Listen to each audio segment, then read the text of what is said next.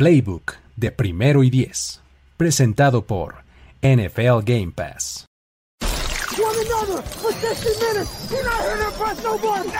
Tenemos la estrategia, tenemos las jugadas, tenemos los imponderables, tenemos las lesiones, tenemos los rumores, tenemos la información, tenemos la experiencia, tenemos sed de fútbol americano. Tenemos todo lo que necesitas saber semana a semana. Playbook, Playbook, Playbook de primero y diez. El análisis previo más profundo de la NFL con nuestro profesional grupo de expertos Ulises Arada, Jorge Tinajero, Luis Obregón y Antonio Sempere. Playbook, ¿tenemos tu atención?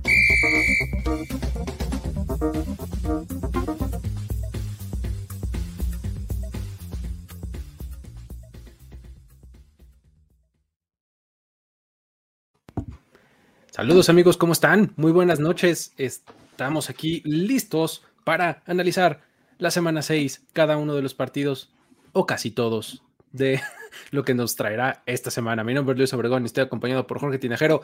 Eh, aquí abajo eh, creo que no está Ulises, no está Toño. No, ya, ya, ves que empezamos con eh, semana de bye weeks en la NFL. Ah, es por eso, claro. Parece que, que, justo por eso se tomaron la semana de vacaciones este, y nos quedamos aquí tú y yo, Luis Obregón, para analizar la semana 6 que está bien interesante. Hay juegos muy, muy buenos, otros que sí pueden y merecen su hard pass, pero bueno, uh -huh. como tenemos dos ausen ausencias esta noche, ¿qué tal si les damos dos hard pass al pueblo?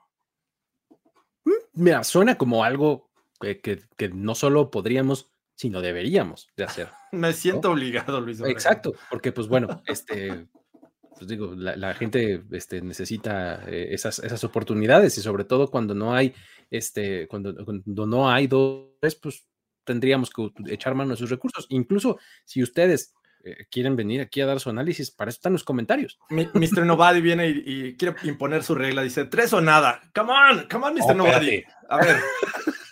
Este ya está negociando, ¿no? Así de... me, me quiere ningunear el señor Nadie. este ya está negociando, ¿no? Así de tres sí, o nada. Tres, tres o nada. Traigan a Gorospe. Sí, de Gorospe también por ahí. Sí, fíjate que eh, estuvo, estuvo eh, sinuoso el camino de llegar a este playbook. Este, pasamos por, este, había un señor que fuera a mi casa, le dije, oiga, ¿no quiere entrar a playbook? Este, me dijo, no, no puedo, ¿no? Entonces, a esas llegamos. Pero bueno, este, no se preocupen, amigos. Ustedes saben que la calidad está aquí entre Jorge y yo. Ustedes no se fijen en lo demás. Hay aguacate, amigos. Hay aguacate. Y, este, y no, Aaron Moya, no vamos a traer ni a Fernando Pacheco ni a Andrés de Cesarte. Ni hablaremos de la NFL de nuestros papás. no, la NFL de nuestros papás es un especial que nosotros hicimos, este, Jorge y yo, justo durante el off-season, para los que no lo sepan, que era para los que desde entonces confiaron en nosotros y nos aventaron eh, su confianza para hacerse miembros de este bonito canal de YouTube, ¿no? En nivel All Pro. Y ahí se llevaron, ¿cuántos? 14 episodios, creo, algo así, de la NFL de nuestros papás. Sí. Ahí, ¿no? Atención, eh, vamos a soltarlos también en esta temporada en algún momento, así es que estén al pendiente. Exacto, ahí ya, ya veremos. Eh, yo entro a Playbook, nomás mándenme. Eso es. No, dijimos que en los comentarios tampoco, ya ves, están primero que tres o nada, luego que mándenme. No, espérate. Vamos a tener que hacer audición, ¿eh? No, no, no podemos lanzarlo en este momento, pero haremos audición en su momento. Exacto, exacto. Muy bien. Este, um, ya está. Pues, ¿por qué no? Digo, nada más para repasar un poquito la dinámica, es iremos mencionando partido por partido, nos vamos cronológicamente normalmente, hablamos del jueves, de los de las 12, las 3 y luego los nocturnos. Cuando nos sintamos como que no con muchas ganas de hablar de eso, nosotros haremos así como un ademán, así como para decir, Hard Post. ¿Y cómo debe de sonar? Pro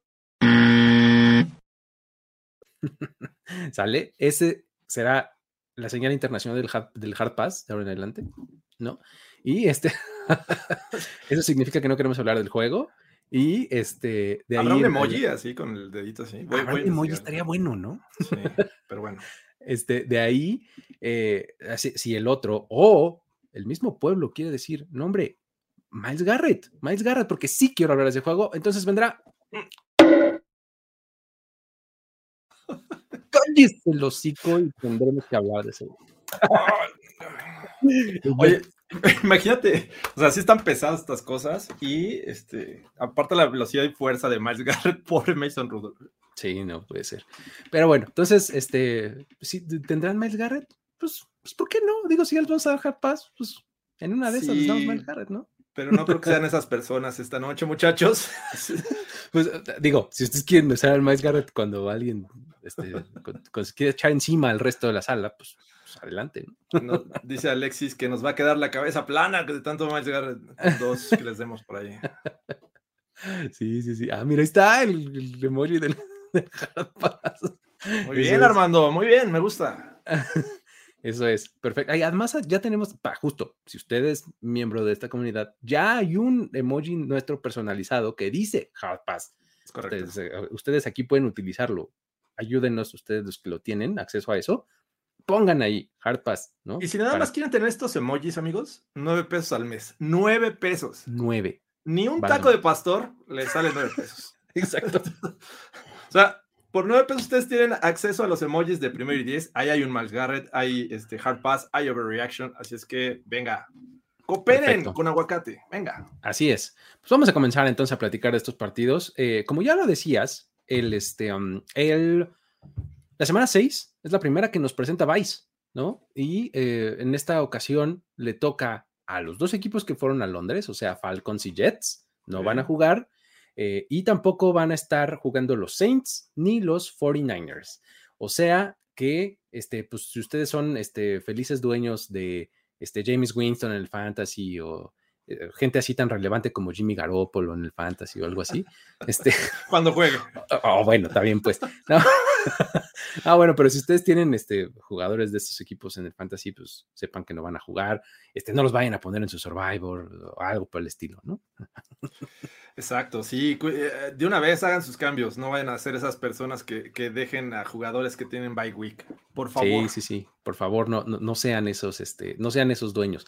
Pero bueno, este, habiendo dejado claro que, no, que tendremos dos juegos menos, De los cuales platicar, vamos por 14. Y todo empieza el jueves.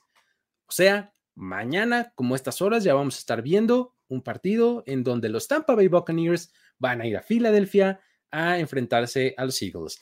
Un partido que en el papel luce disparejo, si me preguntas a mí, pero eh, que pues podemos encontrarle algunas, algunos storylines interesantes de cualquier manera. Eh, creo que es, una cosa interesante porque, pues bueno, va, a ser la primera vez que estos Eagles de Nick Sirianni se enfrenten a los Tampa Bay Buccaneers, claro, es su primer año, es natural. Bruce Arians tiene un récord de 2-2 contra Filadelfia y los Buccaneers han ganado los últimos dos encuentros que se han presentado entre estos dos equipos. Eh, ¿Por dónde quieres empezar a entrarle a este juego? ¿O quieres de plano no entrarle? Tú dime.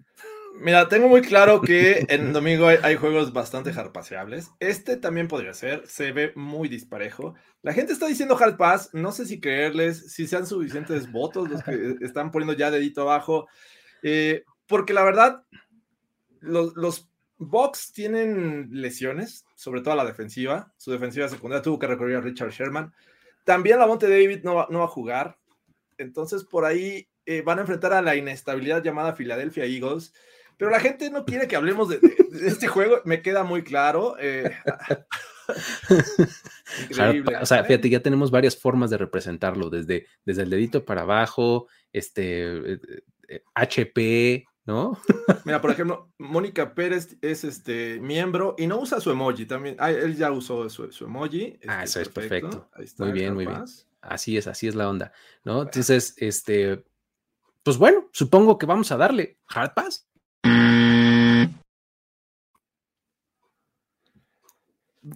Sí estaba forzadona la plática, creo yo. Sí, estaba tratando de llevarlos, convencerlos hacia un juego que puede darnos una sorpresa, pero la gente no quiere que hablemos de esto. Eh, eh, yo diría que ganan los Tampa Bay Buccaneers, no sé qué opinas tú. Yo también creo que el Tampa Bay Buccaneers va a ganar mañana, eh, a pesar de todos sus problemas de lesiones. Sí, lo, creo que lo más rescatable y lo único que podría decir de esto es todas las cosas que hay alrededor en medio de medios de este, de este juego. Ya los jueves por la noche van por Amazon Prime también. Entonces, eso abre un montón de posibilidades. Pueden verlo por este Game Pass. Ustedes saben que este programa es presentado por Game Pass. Exacto. eh, pueden verlo por Amazon Prime en su cuenta de su computadora, en su Apple TV, lo que sea, en Amazon Prime. Pero además, al ser Twitch una empresa de Amazon, lo que hizo, lo que hizo Amazon fue hacer como una red de broadcasters para, para hacer watch-alongs. O sea, estos formatos como lo que tienen la referencia principal y obligada ahorita son los Manning, ¿no? Lo que hacía primero y diez ya desde antes, vamos a ponerlo así, ¿no? Reacciones, prácticamente. Reacciones con un montón de broadcasters diferentes. Está la opción de Daniel Jeremiah con Brocky Brooks, está la opción de, escuchar los comentarios de front office de, este, de Andrew Brandt, este, todo eso siguiéndolos ahí en sus propios canales de Twitch y pueden este, ver eso. Está bien interesante y bien padre, ¿no? Pero bueno, eh, no quería dejar de mencionar eso porque, pues bueno, es una cosa novedosa, ¿no? Este, pero vámonos entonces a los juegos del domingo que, que sí están más buenos, creo yo, o no, este, porque pues el primero que nos presenta aquí el orden de los, de los partidos es el de los Miami Dolphins contra los Jacksonville Jaguars, que el segundo juego en Londres de, de, este año 2021, en donde, por cierto, antes de que me digan que si Hat Pass y que si no sé cuánto, déjenme contarles que vamos a tener un enviado Luis está presentando problemas o soy yo, no sé, pero ya se nos congeló Luis Mientras es Luis, eh, sí, creo que se nos congeló. Lo que estaba tratando de decirles Luis Obregón es que tenemos. Ahí ya estás de regreso. Perfecto. ya, ya, desconfío de mí mismo cuando pasan esas cosas. Digo, ya, ya me congelé, pero no, fue Luis Obregón. Ya está de vuelta. Y nos estabas hablando de qué, que va a haber primero y diez que va a tener qué o qué, cómo. Ah, sí, e, este, este domingo, en el segundo juego eh, en Londres, vamos a tener un acreditado, un enviado, un corresponsal de primero y diez que va a estar generando contenido desde el lugar de los hechos este, directamente desde ahí. Él es oriundo de España, ¿no? Correcto, sí, eh, como ganan en, euros, va, a estar disfrutando de esta vida londinense. ya no son euros, ¿no? Ya salieron de la comunidad europea, entonces creo que ya son libras. Regresaron a las libras. Así es, así es. Pero va, a ser una cobertura para primero y diez y este, pues vamos a tener ese, ese el color de lo que se vive en un juego en Londres, porque tenemos muy claro los que hemos ido aquí a México, los que hemos tenido la oportunidad de ir a Estados Unidos a ver un juego también, pero ¿cómo se vive en Londres? porque, o sea, pasa también este fenómeno que he visto en México, aunque poco, de que vienen de otros países también a ver este, el juego de la NFL y allá eh, como las distancias son más cortas, entonces vamos a ver desde dónde visitan este, este estadio de Tottenham, ¿verdad? Así es, exactamente. Y eh, nuestro enviado es José Villalabeitia, a quien ustedes también pueden leer en, el sitio. Tiene una columna todos los miércoles llamada Café Lombardi. Eh, Villalabeitia, que tiene pues, una trayectoria ya bastante larga cubriendo NFL, hablando de estos temas, eh, ahora va a estar allá en, el estadio, ¿no? Dice aquí Alexis que el color es muy importante para Jorge Tinajero. Bueno, oh, Jorge, la canción. Con empecemos, por favor. está, Está, está, muy fresco el tema de Gruden. Eh, exacto, creo que ya debemos dejar estos chistes. A ver, amigos, lo debo de aclarar, es un personaje, no soy así. No vayan a, verme en la calle, me vayan a escupir un día de estos. Sí, no, no te vaya a vetar la NFL entrar a sus, sus estadios o algo, ¿no? Si me encuentro a un Derek Carr, me va a decir, este, amo a, la persona, odio, el pecado. Odio el pecado. Gracias, Derek Carr. muy bien, muy bien. Ok, entonces, este, pues bueno, ya, ya, una vez hecho el, comercial un poco, em, este partido, este, partido, eh, pues nos trae a un par de equipos muy metidos en problemas, ¿no? Ahora sí vamos a, comenzar a platicar del partido, o no, no sé. Este, digo, la verdad es que es un juego que tiene ángulos todos eh, ahí medio mochos, ¿no? Vamos a ver si Urban Meyer se queda en Londres, si Tuatago Bailoa regresa a jugar porque pues ya está activo. Eh, ¿Cómo lo ves? Creo que sí es el juego carpaseable. Mucha gente ni siquiera se va a despertar temprano el domingo para, para ver a los Jaguars. A menos que seas fan de los, de, los Delfines o los Dolphins, eh, creo que este merece un hard pass.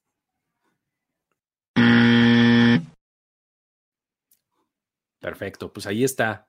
Yo creo que ganan los Dolphins, sobre todo porque pues los Jaguars no tienen ni pies ni cabeza, básicamente, ¿no?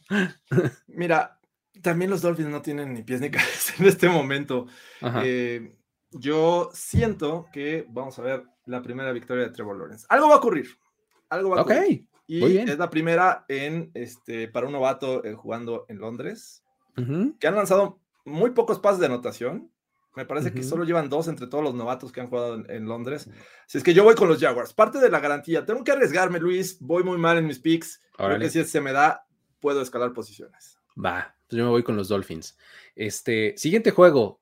Mira, chécate el contraste. ¿eh? Venimos de dos hard passes, de dos juegos bastante malitos, y nos vamos a ir directo hasta el juego de la semana, si me preguntas a mí, que es entre los Chargers y los Ravens. 12 del día en, el, en la casa de los Ravens, en el M&T Bank Stadium. Eh, juegazo por donde lo veas, yo creo, ¿no? Es eh, un partido en donde, pues bueno, los Ravens han ganado tres de los últimos cuatro encuentros. Eh, Brandon Staley, pues, eh, coach novato, no se ha enfrentado nunca a los, a los Ravens. John Harbaugh está 4-3 contra estos Chargers. Y pues bueno, ¿por dónde quieres empezar? Empezamos hablando de los corebacks, empezamos hablando de las defensivas, los juegos terrestres, porque aquí sí hay para todos lados en el análisis. ¿Cómo lo ves? Sí, me, cuesta un poquito trabajo arrancar, pero creo que debemos, em, bueno, yo al menos empezaría a analizar desde el tema del head coaching, que me parece que ambos obviamente eh, confían mucho y lo han demostrado. Incluso fíjate que veo en Staley un poco de lo que fue el principio de la carrera de John Harbaugh como head coach de estos Ravens. ¿Recuerdas cuando llegó inmediatamente con Joe Flaco y los llevó a playoffs inmediatamente? Entonces, Veo un poco de, este, de esta situación que ya tuvo Harbaugh en su momento para este, ahora trasladado a, Staley y a Herbert. Me parece que está haciendo un gran trabajo, tiene un equipo competitivo y empezando a hacer de ahí, escalando comparativas, me parece que son dos equipos que también vienen de eh, este, déficits importantes. En algún momento los Chargers estuvieron por 14 abajo. Los Ravens ante los Colts estuvieron por, me parece, 19 puntos en algún momento, 22-3 eh, iba el marcador. Entonces, son equipos que, que, saben venir de atrás, que tienen sólidas ofensivas, que sus corebacks están lanzando y lanzando bastante. Los dos están arriba de 300 yardas y es la primera vez que se van a enfrentar para una semana 6, dos corebacks que están arriba de 300 yardas, eh, este, eh, porque la última vez que, lo vimos fue en aquel juego que íbamos a tener en México y que nunca se dio, entre Patrick Mahomes y Jared Goff, eh, que fue en la semana 11. Jared Goff, abusados, sí, el que juegan los Lions. Saludos a Jesús Niebla por ahí. Ajá, exacto. ¿Qué cosa? Porque fíjate, siguiéndonos por el lado de los head coaches, y también recapitulando este tema de Gruden y demás, no sé si viste las declaraciones que hizo Staley con respecto a este tema. ¡Qué joya! ¡Qué joya! De verdad, básicamente lo que dijo es, cuando tú eres head coach, es un honor que la gente te, te, llame coach y que te llame líder. Y el hecho de que pues, hagas comentarios ofensivos y que degraden a las otras personas va totalmente en contra de eso. Y ponerte en su lugar es lo más importante y es eh, como dijo, eh, la confianza es algo muy difícil de ganar.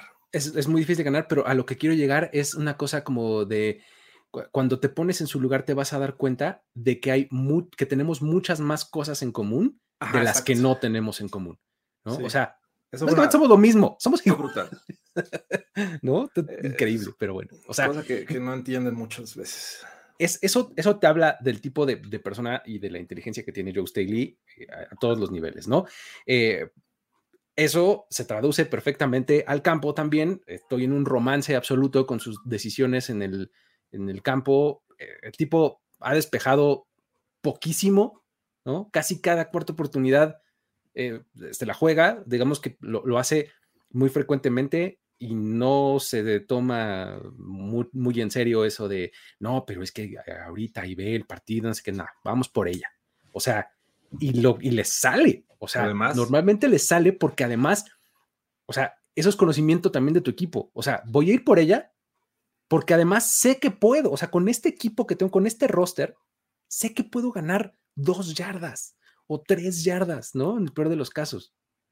O sea, lo voy a lograr. Entonces vamos y, toma cada punto posible y cuando hay que ir por dos a la menor provocación, va por dos en, el, extra. O sea, realmente está increíble, ¿no? O sea, lo está haciendo muy, muy, muy bien. O sea, muy temprano, candidato para mi gusto a coach del año.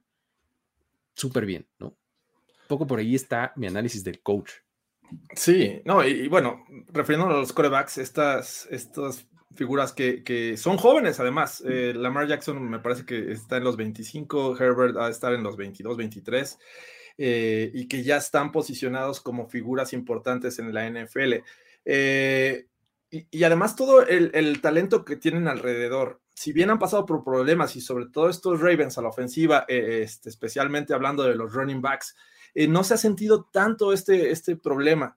gracias a que también cuentan con un Lamar Jackson que puede acarrear el balón, sin embargo, creo que en, momentos como cuando enfrentas a los Broncos y, te limitan este juego terrestre, al menos en tu coreback, sabes que tienes un, brazo confiable en el de la bar, porque es, creo que una de las grandes cosas que ha venido a, callar bocas en este 2021 eh, para los Ravens. Lamar puede lanzar. Es que el partido pasado fue una locura, lo de Lamar Jackson, ¿no? Las estadísticas que puso, ¿no? La, la eficiencia de pases, que, o sea, completó creo que más del 80% de sus pases. Sí. Una cosa espectacular. Más de ¿no? La verdad es que lo hizo muy, muy bien, ¿no? Y claro, o sea, es duelo de candidatos a MVP en la posición de coreback, ¿no? En este momento puedes argumentar por de estos dos de alguna manera, ¿no? Hay otros, por supuesto, por ahí en, en la contienda, pero lo interesante es que ahorita estos dos se van a enfrentar. Ahora, ya hablábamos un poquito, o ya hablabas un poquito del, juego terrestre, cómo la mar puede correr y demás, sus corredores ahí se han turnado y demás. Pero ¿qué me dices de los, de los Chargers? ¿No? Con un Austin Eckler que aporta muchísimo, no solo por tierra, sino por aire. Entonces, va a estar bastante, bastante bueno, ¿no? Y estos juegos terrestres se enfrentan contra defensivas muy permisivas eh, en el juego terrestre. Además, además de eso, que eh, en un principio de la temporada decíamos, bueno, estas defensivas se ven sólidas, pero también les han anotado y, eh, muchos puntos. Los, los Browns les anotaron 42 puntos a estos eh, Chargers. Eh, al principio del juego los Colts realmente estuvieron dominando la defensiva de, de, los Ravens, pero justo cuando más se les necesita es cuando saltan ahí al terreno de juego y hacen esa gran jugada. Entonces, me parece que es injusto que tengamos un juego de estas características a las 12 del día. Eh, es creo que eh, lo único negativo que le podría yo encontrar a este juego. Lo demás es sumamente atractivo. Eh, ya quiero que sea domingo a las 12. este, me parece que es el juego de la semana, ¿no? Me parece el más atractivo de todos. Y pues sí, que caiga a las 12. Este, pues, está complicado porque además es en el horario en donde hay más juegos, entonces de repente como que tienes que estar ahí como que con tu atención repartida, ¿no? O sea, por lo menos en nuestro caso así es. Pero bueno, eh, creo que va a ser un juegazo, juegazo, aso. Este, no sé, ¿qué opines? Yo creo, yo creo, me costó mucho, mucho trabajo decidirme por quién iba, pero creo que los Chargers van a ganar. No sé qué opinas tú.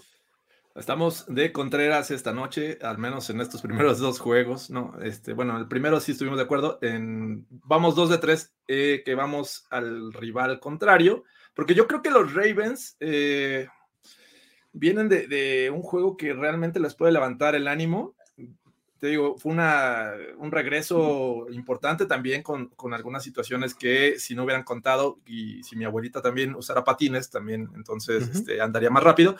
Pero eh, pues, así se dan las cosas y creo que los Ravens están más acostumbrados a ganar estos juegos cerrados. Y los Chargers no, los, no es que no los hayan tenido, pero me parece que estos Ravens eh, les creo un poco más que estos Chargers, que este, no sé, me, cuesta, digo, son muy buenos, o sea, prácticamente es un volado, pero yo creo que los Ravens van a ganar. Fíjate, en favor de ese argumento, en la temporada 2021, los equipos que han ganado en Monday Night a la siguiente semana van 4-0. 4-0. O sea, no, eh, la semana corta. Ajá, eso de la semana corta y no sé qué.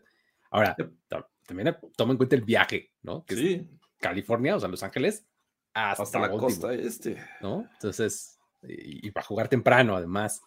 Entonces, si es medio un desajuste ahí de horario, o sea... E, es jugar a las 9 de la mañana de California. Exactamente, ¿no? Entonces, sí, o sea, encuentro argumentos perfectos para decir ganan los Ravens, pero creo que siento como que van a ganar los Chargers. ¿no? Nada más es así, tal cual, una corazonada, porque, o sea, argumentos para los dos lados los encuentro. Ah, pero bueno, buen juego este, creo que el mejor de la, este, el, mejor de la semana, ¿no? Eh, vamos a avanzar al siguiente, que nos trae a los Minnesota Vikings visitando a los Carolina Panthers. El Bank of America Stadium, ahí en, Charlotte, en Carolina. Eh, pues bueno, va a enfrentar a estos dos equipos que, pues bueno, los Vikings vienen de esa victoria de último segundo contra los Lions y Carolina viene de ser como un poco asaltado y sorprendido por la NFC East, ¿no? Se le, atravesó una NFC East en su paso perfecto y, lleva dos derrotas consecutivas. No, sé qué pasó, este, no sé si habrán regresado los fantasmas o qué onda para Sam Darnold. Eh, no ha estado jugando, bueno, contra los Cowboys creo que jugó bien, por lo menos la primera mitad, pero este, la semana pasada no tanto. Podría ser el regreso de Christian McCaffrey, también de Dalvin Cook, nos presenta ahí un duelo de corredores estelares, bien padres.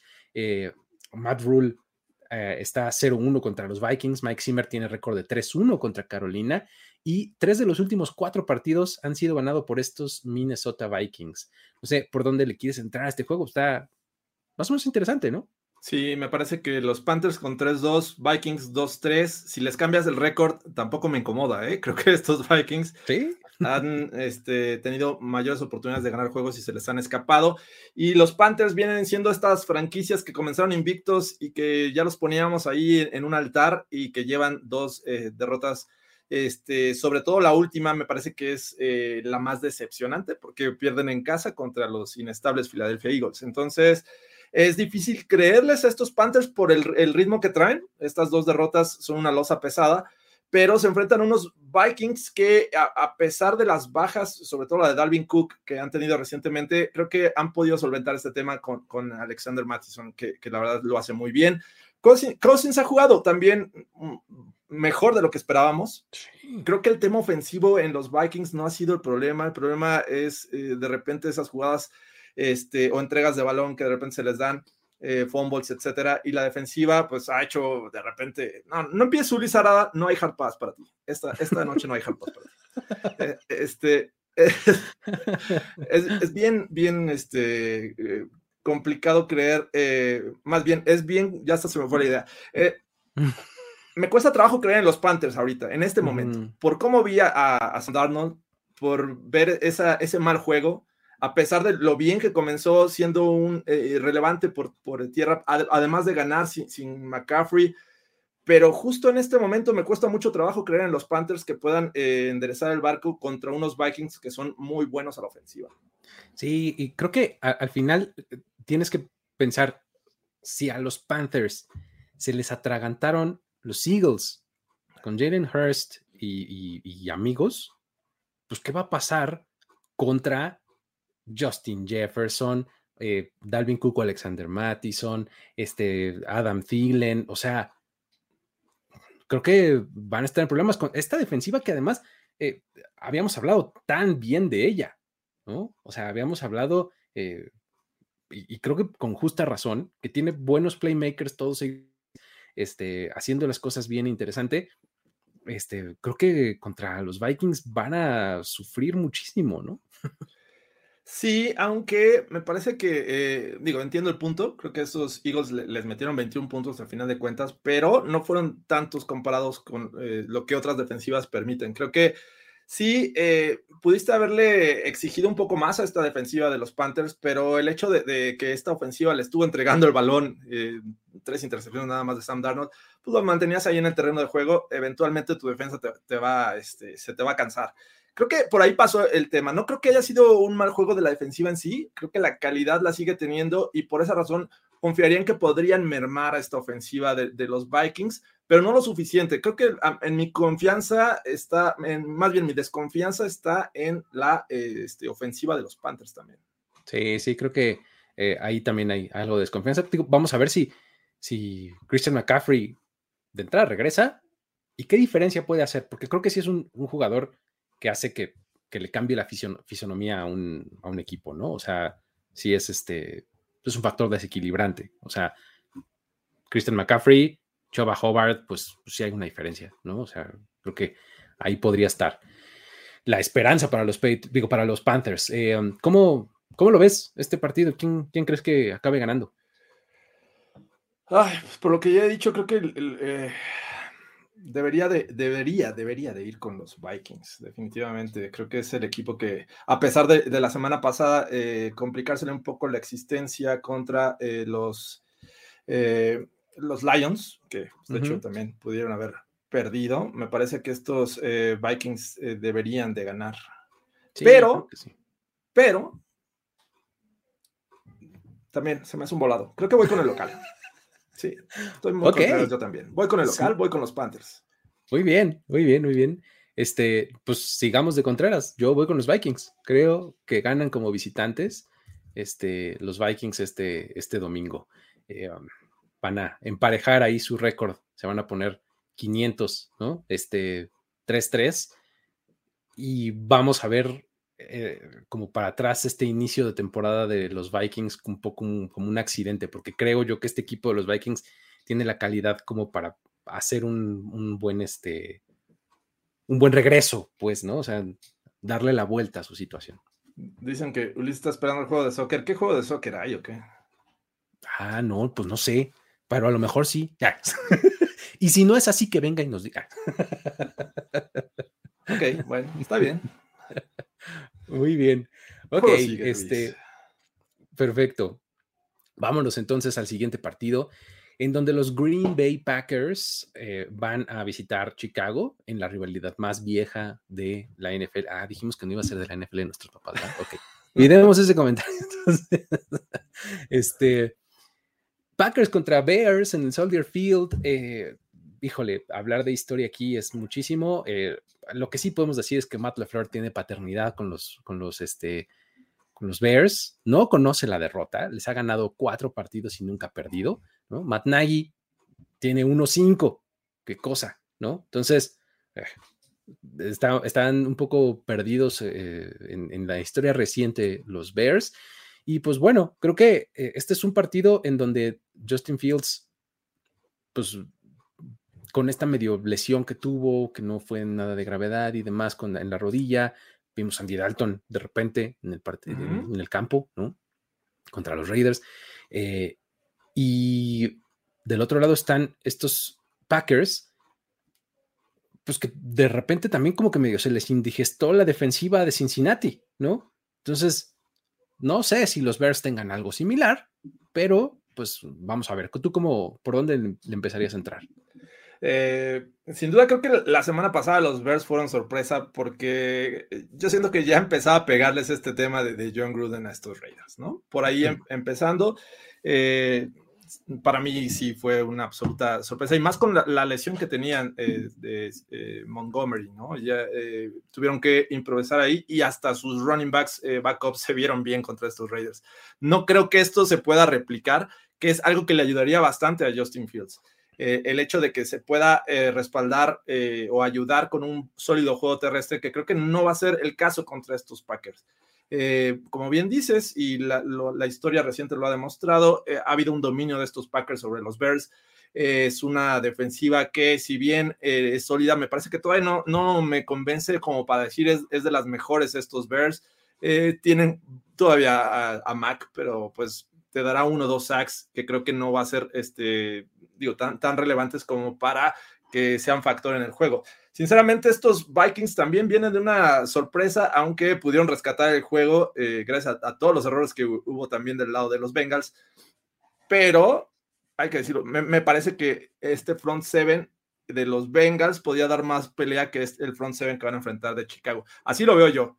Creo que Aaron Rodgers le gusta enfrentar a los Bears, le gusta divertirse con los Bears y muchos de esos juegos, incluso grandes regresos, hemos visto a Aaron Rodgers contra los Bears. Así es que sí, no les veo muchas esperanzas. Vamos a poder ver de alguna manera eh, poco resucitar a Allen Robinson, porque Allen Robinson, qué mal ha pasado esta temporada. ¿no? Realmente ha sido una decepción, está totalmente fuera del radar. Pero en esta ocasión, pues va a enfrentar a una, defensiva secundaria que no tiene a Jair Alexander, está en el IR. Este, podríamos ver algo de Allen Robinson, porque de repente ya está Darnell Mooney, es el que cacha los pases largos y demás, ¿no? Este, no sé, o sea, en una de esas podríamos ver algo ahí, ¿no? Este, ah, fíjate, nos dice que Randall Cobb contra los Bears es garantía. Efectivamente, Randall Cobb tiene unos juegazos contra los Bears, ¿no? Sí, sí, es, y bueno, está despertando, ¿no? Llegó como este refuerzo capricho de, Aaron Rodgers, pero pues poco a poco se está eh, consolidando ahí como una segunda opción para, para Rodgers, porque sabemos que Adams es el principal. Fíjate, nos dice por acá Bruno, la defensiva de los Bears es top 5 actualmente. ¿Qué, ¿En, ¿En puntos? ¿En yardas? Mm, no lo sé, no lo tengo muy claro, pero este, al final, compremos que es top 5. ¿Qué tanto, ah, qué tanto este, influyó en eso el hecho de que dejaste nueve puntos a los, a los Raiders? ¿No? Sí. Creo que es algo eh, importante, o sea, que promedian eh, para, tu, para tu total, ¿no? En, yardas, los Bears son la 8. Ok. Y en puntos, puntos, eh, ah, los Bears es la 25. No, espérame, espérame, espérame, no, no, no. La 8 también en puntos, perdón. Sí, 8. No es top 5, está cerca, pero aquí no se han enfrentado. Sí, exacto. Es un poco lo que, lo que decía yo, ¿no? O sea, que es, no sé qué tanto, este, no sé qué tanto haya influido esta actuación que tuvieron este domingo. Seguramente eh, sí tiene que ver, ¿no? Pero bueno, este, y fíjate, nos dice por acá eh, Santiago en la producción que son las 7 overall, o sea, la defensiva número 7 total. ¿no? Pero pues bueno. Eh, um, digo, Khalil Mack lleva 5 sacks hasta el momento. Eso, eso está muy bien, ¿no? Este, y ya lo mencionabas hace rato, ¿no? Creo que sí puede ser un factor contra Aaron Rodgers. Eh, Khalil Mack además es de estos jugadores que no solamente hace el sack, sino que castiga, ¿no? Regularmente, sí o sea, no es el tipo que nada más te va a jalar para abajo, no, te va a pegar y te va a sembrar en el piso. Y además, si puede así abusar de un liniero ofensivo en el camino, también lo va a hacer, ¿no? que, también los Packers tienen su tema de lesión en la línea. Sí, sí, sí, efectivamente. Entonces, ahí podría ser un factor interesante a favor de los Bears. Sin embargo, sí creo que esta ofensiva de los Packers, este, pues tiene con qué eh, contrarrestarlo, ¿no? Aaron Jones está jugando bien, ¿no? Este rebasó las 100 yardas la semana pasada. Devante Adams es un tipo al que no se le hizo mucho ruido la semana pasada y consiguió el primer partido de la temporada de más de 200 yardas. Conseguir 200 yardas no es cualquier cosa, ¿no? Pero es Davante Adams y ya no le das el mérito que, merece, ¿no? Exacto, ¿no? Entonces, este, creo que eh, esa ofensiva va a acabar echándose el equipo al hombro y este, va, va, este, va a ganar, ¿no? Dice por acá José, va a ser un juego cerrado. ¿Cómo ves? ¿Sería un juego cerrado? ¿Lo ves como un juego cerrado? Pues no lo descarto por el tema divisional. Son equipos que se conocen. Ya lo decíamos la semana pasada, los Vikings son muy favoritos sobre los Lions y resultó un juego cerrado. Eh, si me pones, eh, yo, yo sinceramente desconfío en la novatez de Justin Fields en las lesiones de, los running backs de los Bears. Y pues que del otro lado tienes a Aaron Rodgers que te puede resolver un juego en los últimos segundos. Entonces, cerrado podría ser. O sea, eso no lo voy a descartar, pero sí veo favorito a los, a los Packers. Imagínate que sea un juego cerrado. ¿Quién preferirías que tuviera el control? Justin Fields o Aaron Rodgers, ¿no? Creo que sí es como ¿no? Pero bueno. Ay, así está la cosa con este partido. Creo que vamos con los Packers, ¿no? ¿Cómo ves? Sí, yo también voy con Packers. Perfecto. Listo. Duelos del norte, pero de conferencias diferentes. Los Cincinnati Bengals visitan Detroit.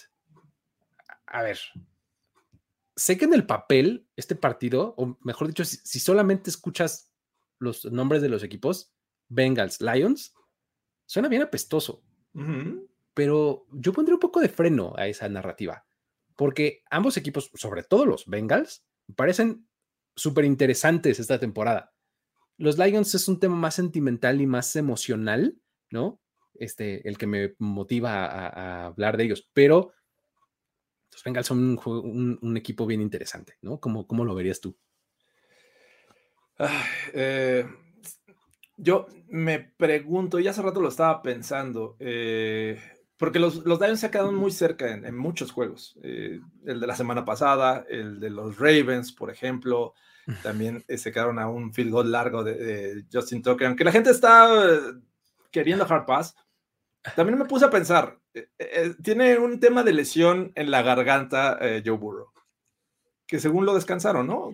Oye, que, además, ¿qué tal es? O sea, yo nunca había escuchado tal cosa como throat con, contusion, ¿no? O sea, contusión o así, pues un golpe, pues, ajá, un, golpe en la garganta.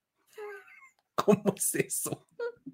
Sí, eh, no sé, pero lo que leí es que lo iban a descansar, al menos este, no estar gritando. Ahora, si fuera fan de los Lions en un estadio cerrado, haría mucho ruido para que no pueda gritar tanto o se esfuerce tanto que le duela la garganta, yo burro. Pero bueno, finalmente la gente quiere su, su hard pass. Está bien, vamos a dárselos pues. Hard pass. Ok, bueno, eh, ¿será esta la primera victoria de los Lions en la temporada?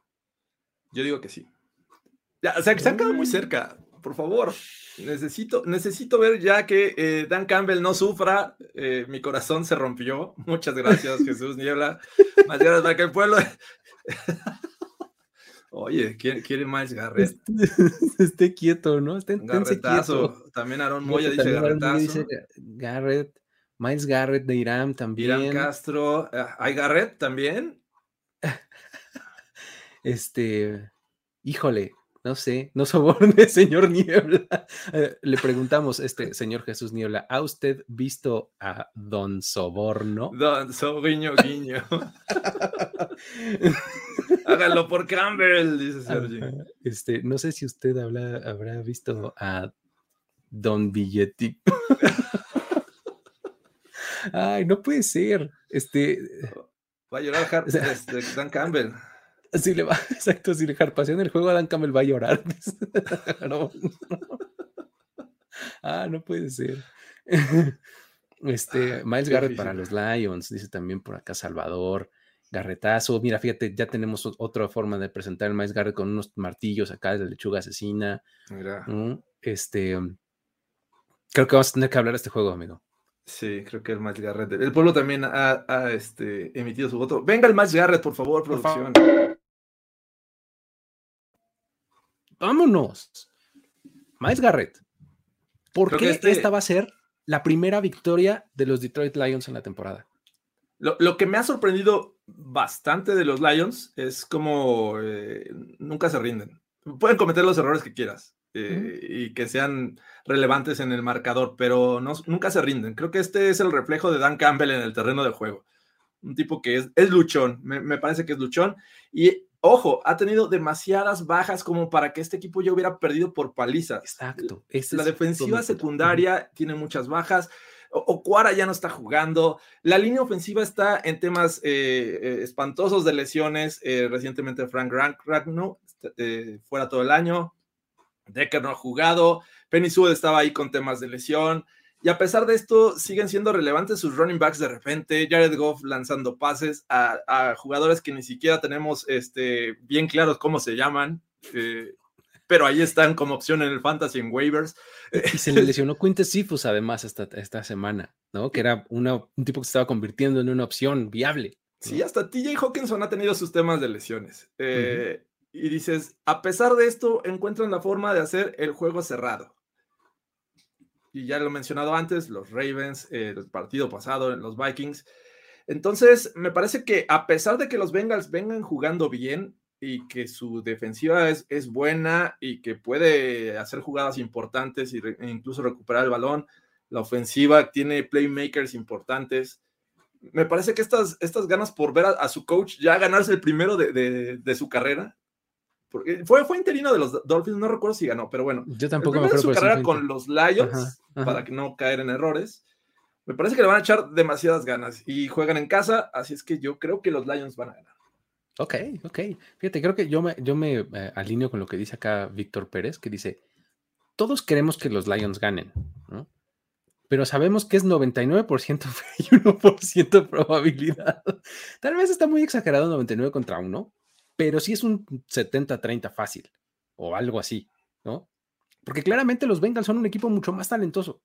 O sea, eh, por donde lo veas, empezando por el coreback, siguiendo por los receptores, eh, la línea ofensiva no necesariamente, pero ahí se daría un que vive, pero eh, los corredores también están más o menos parejones, pero si te vas al lado de defensiva, mucho mejor el pass rush de, de los Bengals, su defensiva secundaria es mucho más sólida, este, creo que los Bengals son un equipo que le ha dado la vuelta a su propia narrativa en, el primer mes de la temporada.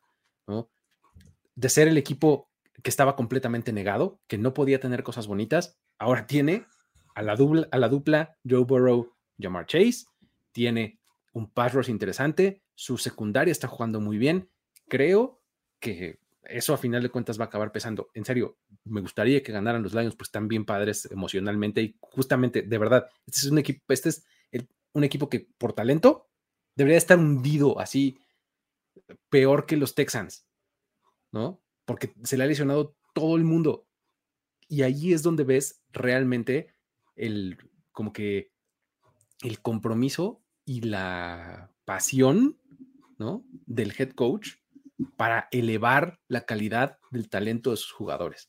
O sea, realmente es bien interesante. Sábado en la noche, Dan Campbell va a convocar a la junta eh, previa al juego y va a sacar de, su maleta, de su este, portafolios, el, libro de El arte de la guerra, The Art of War, de Sun Tzu. se los va a leer, se los va a leer, va a agarrar, los va a motivar y van a ver, muchachos, los Lions van a ganar el domingo. Muy bien, perfecto. Yo voy con los Bengals este, en, este, en este partido. Ahí está, funcionó ese Miles Garrett y eh, platicamos eh, interesante de este, de este partido. Luego, duelazo de la AFC South. Mm, abusados. Viene Houston Texans visitando a los Indianapolis Colts en el Lucas Oil Stadium. Eh, estos Colts que estuvieron a nada de ganarle a los Ravens. ¿Por qué deberíamos de creer que los Texans pueden tener una oportunidad contra este equipo? A ver, ¿por dónde le entramos a este partido? Sí, no, e, es difícil creer a pesar de que de repente veamos buenos momentos de Davis Mills, veamos buenos momentos de sus wide receivers, de esta este, tercia de running backs que eh, yo creo que en conjunto han de tener como unos 15 años de experiencia o más, tal vez, no sé. Sí. Eh, pero que finalmente no les alcanza. Juegan bien y encuentran formas para dejar ir oportunidades, como la de la semana pasada. Y yo vi una diferencia en estos Colts de lunes a lo que había visto previamente. Y sobre todo en Carson Wentz, en su línea ofensiva, que además también presentaba problemas. Sus running backs están eh, jugando bien, sus wide receivers están respondiendo y hasta esta defensiva se vio diferente. Eh, limitó por mucho tiempo a los Ravens, eh, que no es nada fácil. Entonces, veo muy superior a, los Colts. Es juego divisional, lo entiendo, pero creo que estos Colts eh, pueden empezar una nueva temporada a partir de este enfrentamiento contra los Texans. Creo que así lo vimos desde el principio de la temporada, en donde los Colts podían este, cachar un pequeño descanso. Era contra este en este partido contra los Texans. Y pues bueno, Creo que lo vamos a dejar porque la verdad es que lo único que veo en los comentarios es, son manitas así, ¿no? Este. Escojan sus batallas, muchachos. Es, su último, ¿eh? O sea, esta ya fue. O sea, es su último hard pass y se los vamos a dar. Hard pass entonces para esto. ¿Se acabó, señores? De aquí en adelante. Ah, no, yo todavía tengo mi hard pass. Así es que. Solo, solo queda uno en este programa. Y es de Luis Obregón. Entonces, este. Eh, ¿qué? Ganan los Colts, ¿no? Ok. Sí, creo que voy Colts. Perfecto. Muy bien. Me, estaban deteniendo, no sé. ¡Ah, detente, Jorge! Perfecto.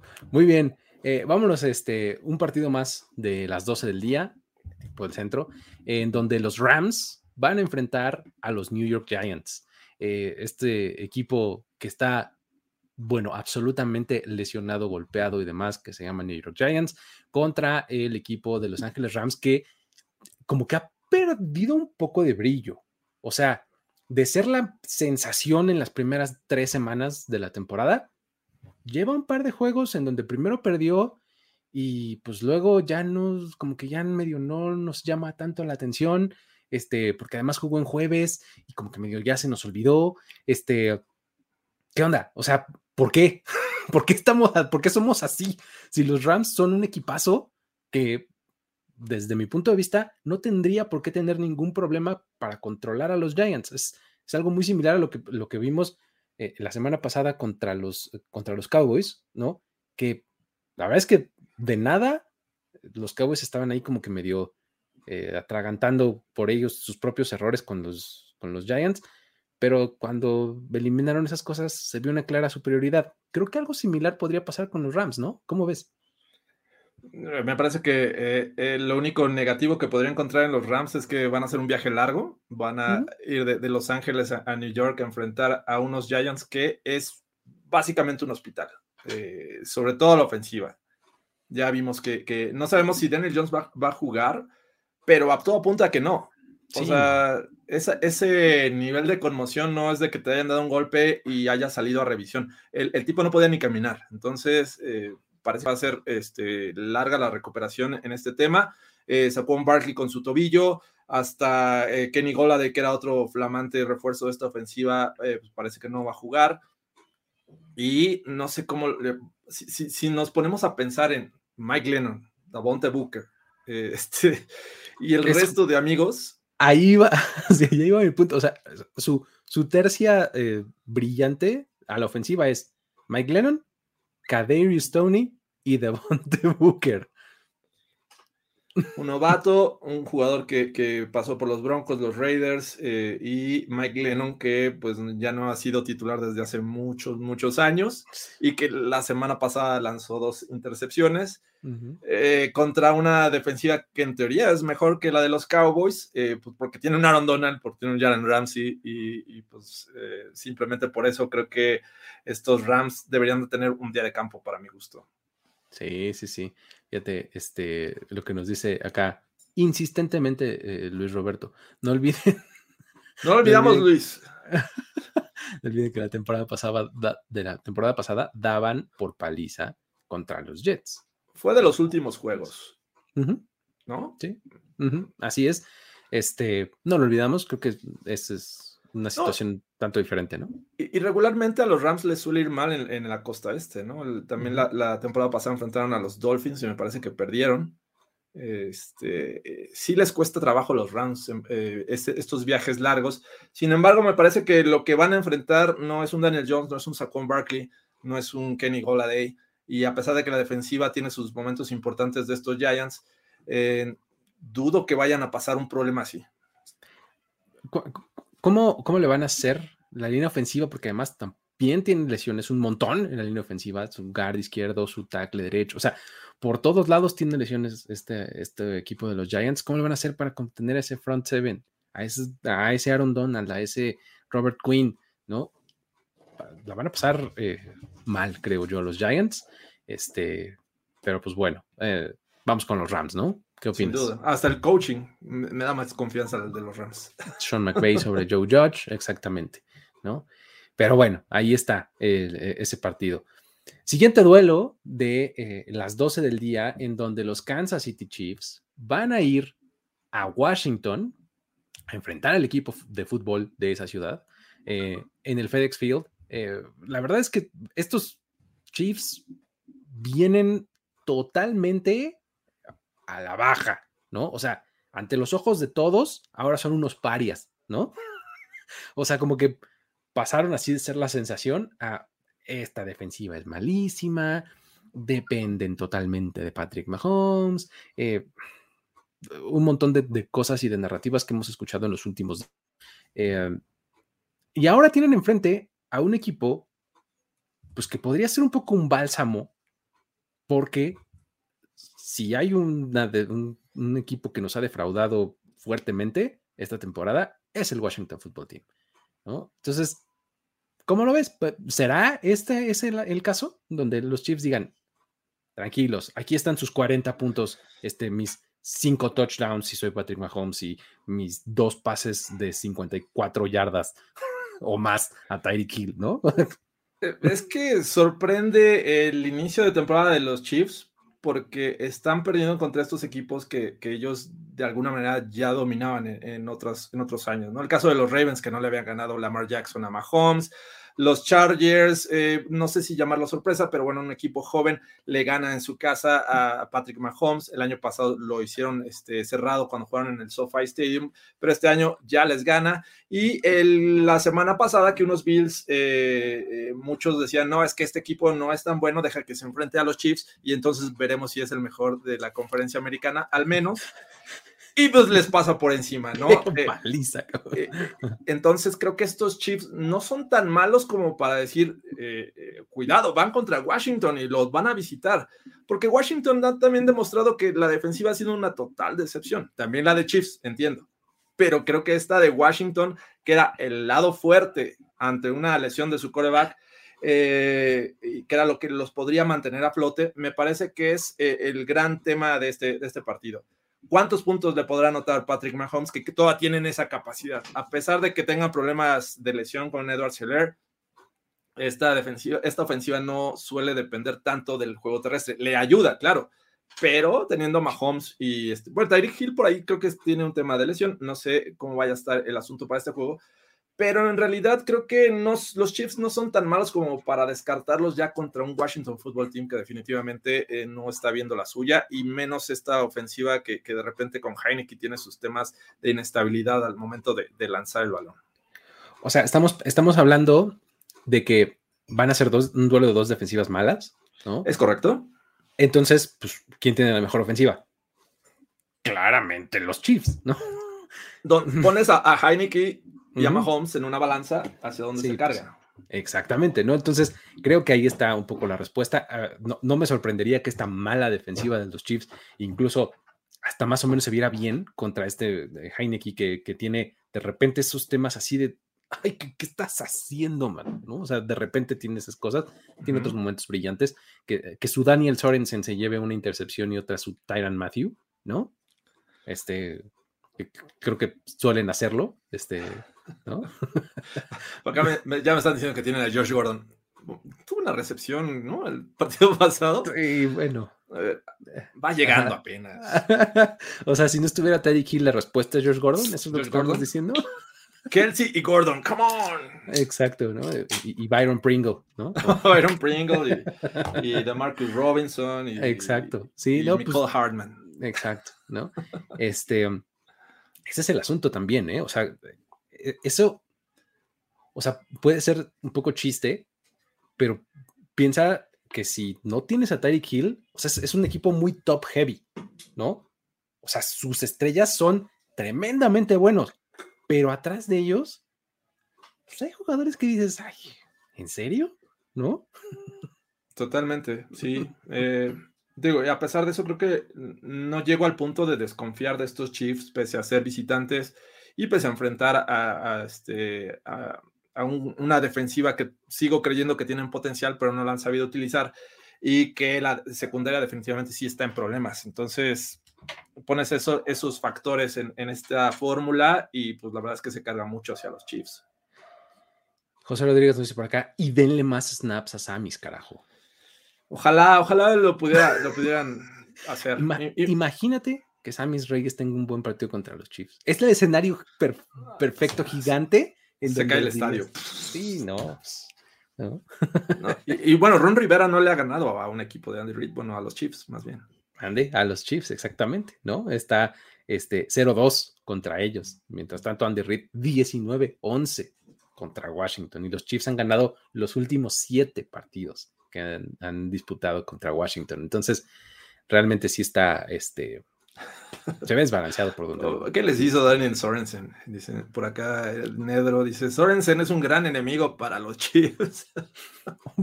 También Alejandro Salazar dice: En estos momentos prefiero un Eric Berry, sin dos años de juego, bien lesionado y a punto del retiro, que a mi muchacho Sorensen. sí, pero ¿qué les hizo? Yo podría ser Daniel Sorensen, de verdad todos somos Daniel Sorensen, exacto. es, el, tipo de jugador que nos representa a todos. ¿No? Es correcto. bueno. Muy bien. Este, um, ese, es, el partido de los Chiefs. Creo que eh, estamos en la sintonía de que van a ganar los Chiefs, ¿no? Es nuestro pick. Sí, yo también voy con los Chiefs. Perfecto. muy bien. Escucharemos los comentarios de Charles Davis que tanto me gustan ahí este, en, la transmisión si ustedes tienen Game Pass, porque es un muy buen momento para recordarles sobre esta opción para ver los partidos que claramente es la mejor. Vamos a correr un spot al, respecto, ¿no? Venga, este, nos lo echas, este, Santi, por favor.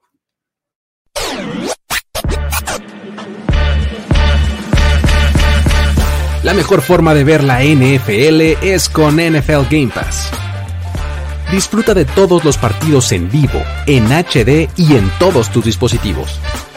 Solo tienes que entrar a nflgamepass.com y crear una cuenta para comenzar a disfrutar de una prueba de 7 días gratis. Con tu suscripción tendrás acceso al canal Red Zone para que no te pierdas de una sola anotación de los domingos de fútbol. Pantalla dividida para poder ver distintos juegos a la vez las versiones condensadas de los partidos, highlight reels y un gran catálogo de contenidos de NFL Films. Así que ya lo sabes, si no quieres perder ni un segundo de acción de la temporada NFL 2021, es momento de actuar. Entra a nflgamepass.com y comienza tu prueba gratis hoy mismo. NFL Game Pass, la mejor forma de ver la NFL en vivo. Era para que no se durmieran, amigos. ¿Despertaron ya? Broma, pero tenía mis momentos eh, eh, muy bien, muy bien. Perfecto. Además con lo bien que le cae. Eh, pero bueno, nada más para cerrar el asunto de Game Pass, tiene 25% de descuento. Entonces es un gran momento para, para que lo hagan. Ahora denle clic al, link que ahorita les vamos a poner aquí en los comentarios para que ustedes puedan acceder a todos estos beneficios. Insisto, eh, pueden en este partido de los Chiefs escuchar los comentarios de Charles Davis, que realmente me parece uno de los mejores eh, analistas de color de, que hay ahorita en la tele. Realmente muy, muy bueno. Muy buenos comentarios los que hace. Pero bueno. Eh, um, Listo, vámonos al, juego que sigue, en donde los Arizona Cardinals van a poner a prueba su título de invictos, ¿no? Contra unos Cleveland Browns que estuvieron muy cerca de imponerse ante los Chargers. Otro de los juegos bien, bien interesantes que tiene este fin de semana, ya en el horario de las 3 de la tarde, 3.05 es de los de las 3, pero temprano, ¿no? Eh, van a estar además en el First Energy Stadium en Cleveland. ¿Qué onda? O sea, este partido realmente se ve interesante. O sea, sí, claro, los Cardinals han ganado los últimos cuatro. Este Cliff Kingsbury les ha ganado la única ocasión en la, que los ha enfrentado. Pero estos Browns, abusados. O sea, no está tan fácil para los Cardinals, ¿no? ¿Cómo ves? y no está tan fácil eh, empezar a abordar este juego. Me parece que hay, hay diferentes eh, perspectivas desde donde puedes arrancar. Sobre todo, eh, ¿con qué versión de los Cardinals te quedas? ¿La de los primeros juegos, en las que incluso le ganaron a los Rams en su casa? ¿O la de este último que enfrentaron a unos Niners mermados por lesiones y que a pesar de eso les ganan por 7 puntos, no rebasan los 30? Y, dices, a ver, ¿de qué se trata? ¿no? Y que justo en, Overreaction les comentaba, eh, cuando te falla tu estrategia, cuando no puedes ejecutar correctamente, pues dependes del talento. Y creo que los Cardinals también tienen ese talento. Eh, y eso hace un equipo muy peligroso, ¿no? Si no es por acá, es por allá, pero encuentra la forma de, ganar. Y eso también los hace este, un, equipo muy, muy talentoso, muy peligroso y difícil de, vencer. En el caso de los Browns, bueno, vienen de dos juegos eh, de visitante. Uno que cerró la defensiva y mermó a, a, los Vikings y los dejó en siete puntos. Eh, en una sola anotación. Y el, caso de la semana pasada en el que se transforman completamente, hizo una máquina de puntos, un Baker Mayfield jugando mucho mejor. Eh, su juego terrestre creo que nunca va a decepcionar con esta dupla de, running backs que es brutal, que te puede rebasar las, las 100 yardas fácilmente Nick Chubb, pero que Karim Hunt te puede anotar en dos ocasiones en el mismo juego. Y es bastante buena. También los, los Browns tienen problemas de lesiones. La semana pasada también se les lesionaron algunos. La línea ofensiva también está pasando por problemas de lesiones. Pero creo que regresan a casa y regresan con esa motivación de, ok, sí, perdimos. Perdimos un juego que eh, le anotamos 42 puntos al rival, pero nos anotó 47. Es doloroso, sí, pero fueron, venían de dos juegos de visita y creo que no jugaron contra cualquier otro. Entonces, eh, me parece que es un juego también que se va, va a llegar hasta el último cuarto sin saber quién va a ganar. Y eso me encanta. Creo que vamos a ver. Lo único que tengo dudas en este momento es qué tipo de juego vamos a ver. ¿Uno de muchos puntos, como el de la semana pasada de los Browns? ¿O uno de defensivas, como el que fue el de los Cardinals? Está bien interesante porque Digo, por acá Salvador nos dice, Miles Garrett, a Kyler Murray. Ah. no me espantes. Miles Garrett, a Kyler Murray. Va a estar muy bueno eso, porque, digo, Kyler Murray es un tipo dificilísimo de atrapar, ¿no? Muy rápido, muy escurridizo, y Miles Garrett es un tipo grandote y, que, como, creo que es un buen macho para Kyler Murray. O sea, estos de los como que se encoge y se mete por las, este, por las rendijitas y hace cortes muy, este, en espacios muy reducidos.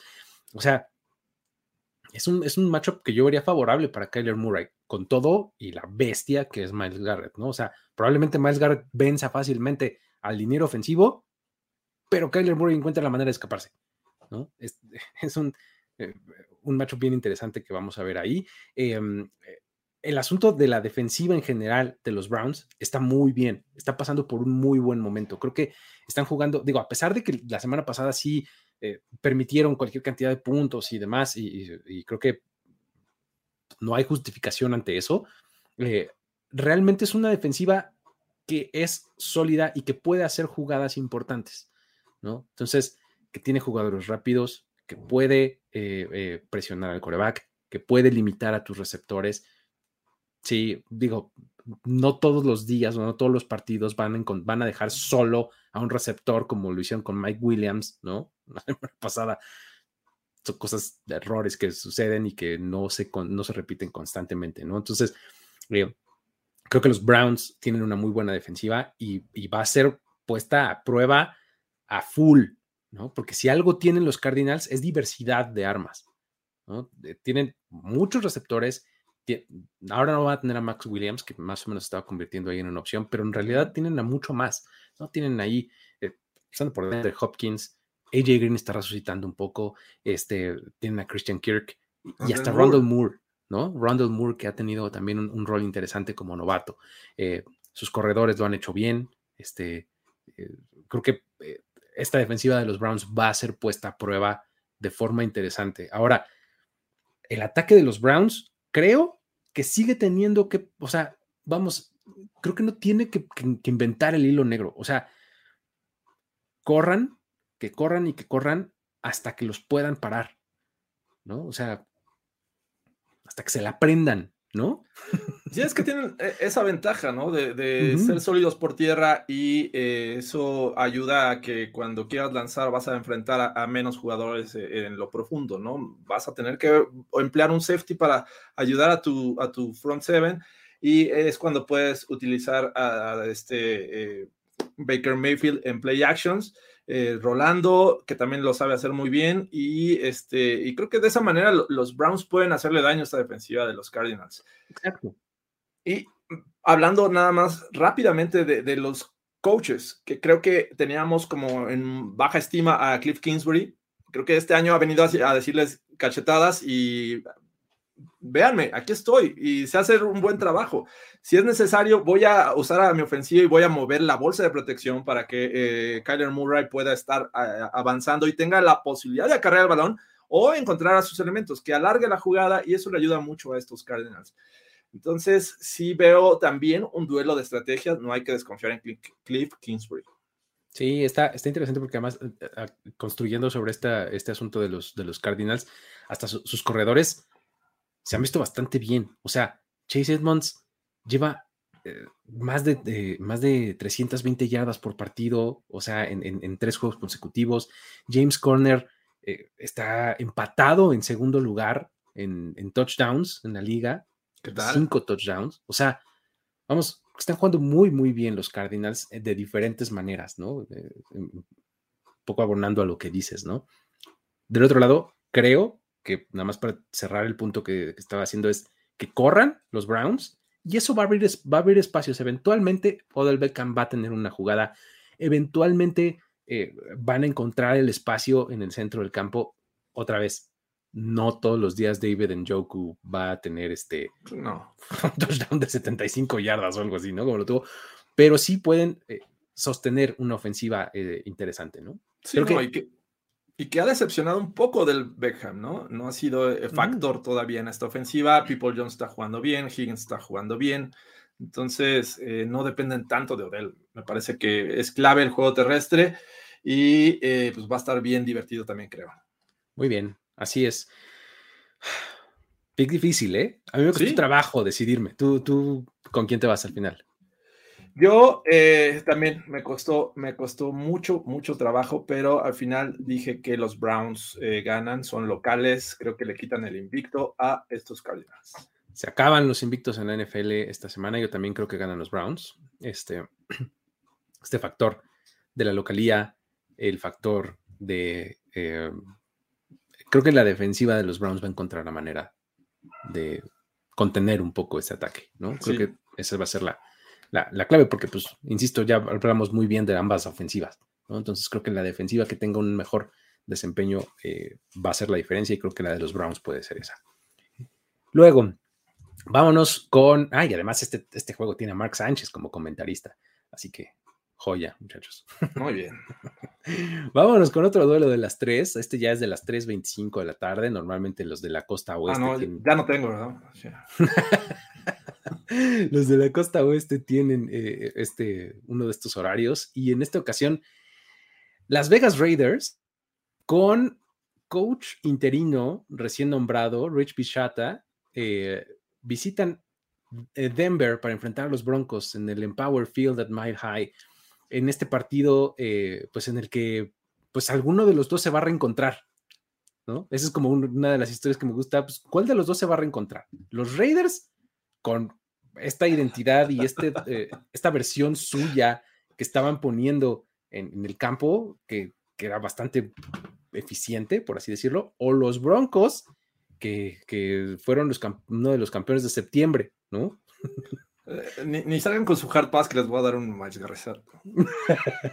Miles Garretazo. Este, wow, sí. Imagínate, uno se va a poner 3-3, tres derrotas consecutivas después de haber empezado 3-0. Eso es dramático para el que, para el que sea. Ambos equipos empezaron igual, 3-0, y ahorita están 3-2 los dos. Sí, eh, los Raiders vienen de, perder contra los Chargers y en casa contra los Bears, los eh, Broncos en casa contra los Ravens y recientemente en Pittsburgh. entonces se enfrentan eh, y, ha estado dándole muchas vueltas al factor que está viviendo en este momento los, los Raiders con el tema del head coaching, ¿no? sabemos que creo que desde la semana pasada pudo haber empezado este problema a reflejarse en los jugadores. Sin duda, tener de líder a alguien que no tienes respeto ni te respeta o sientes que no te respeta, me parece que es eh, sumamente eh, triste y decepcionante y por ahí pudo haber impactado en este juego contra Chicago. Ahora, bueno, tienen ya un nuevo coach. Vamos a ver si en este poco tiempo tienen, este, eh, las herramientas para enderezar el barco, que no necesitan mucho venía jugando muy bien a la defensiva. Los primeros tres juegos estos Raiders sorprendieron sobre todo a la defensiva.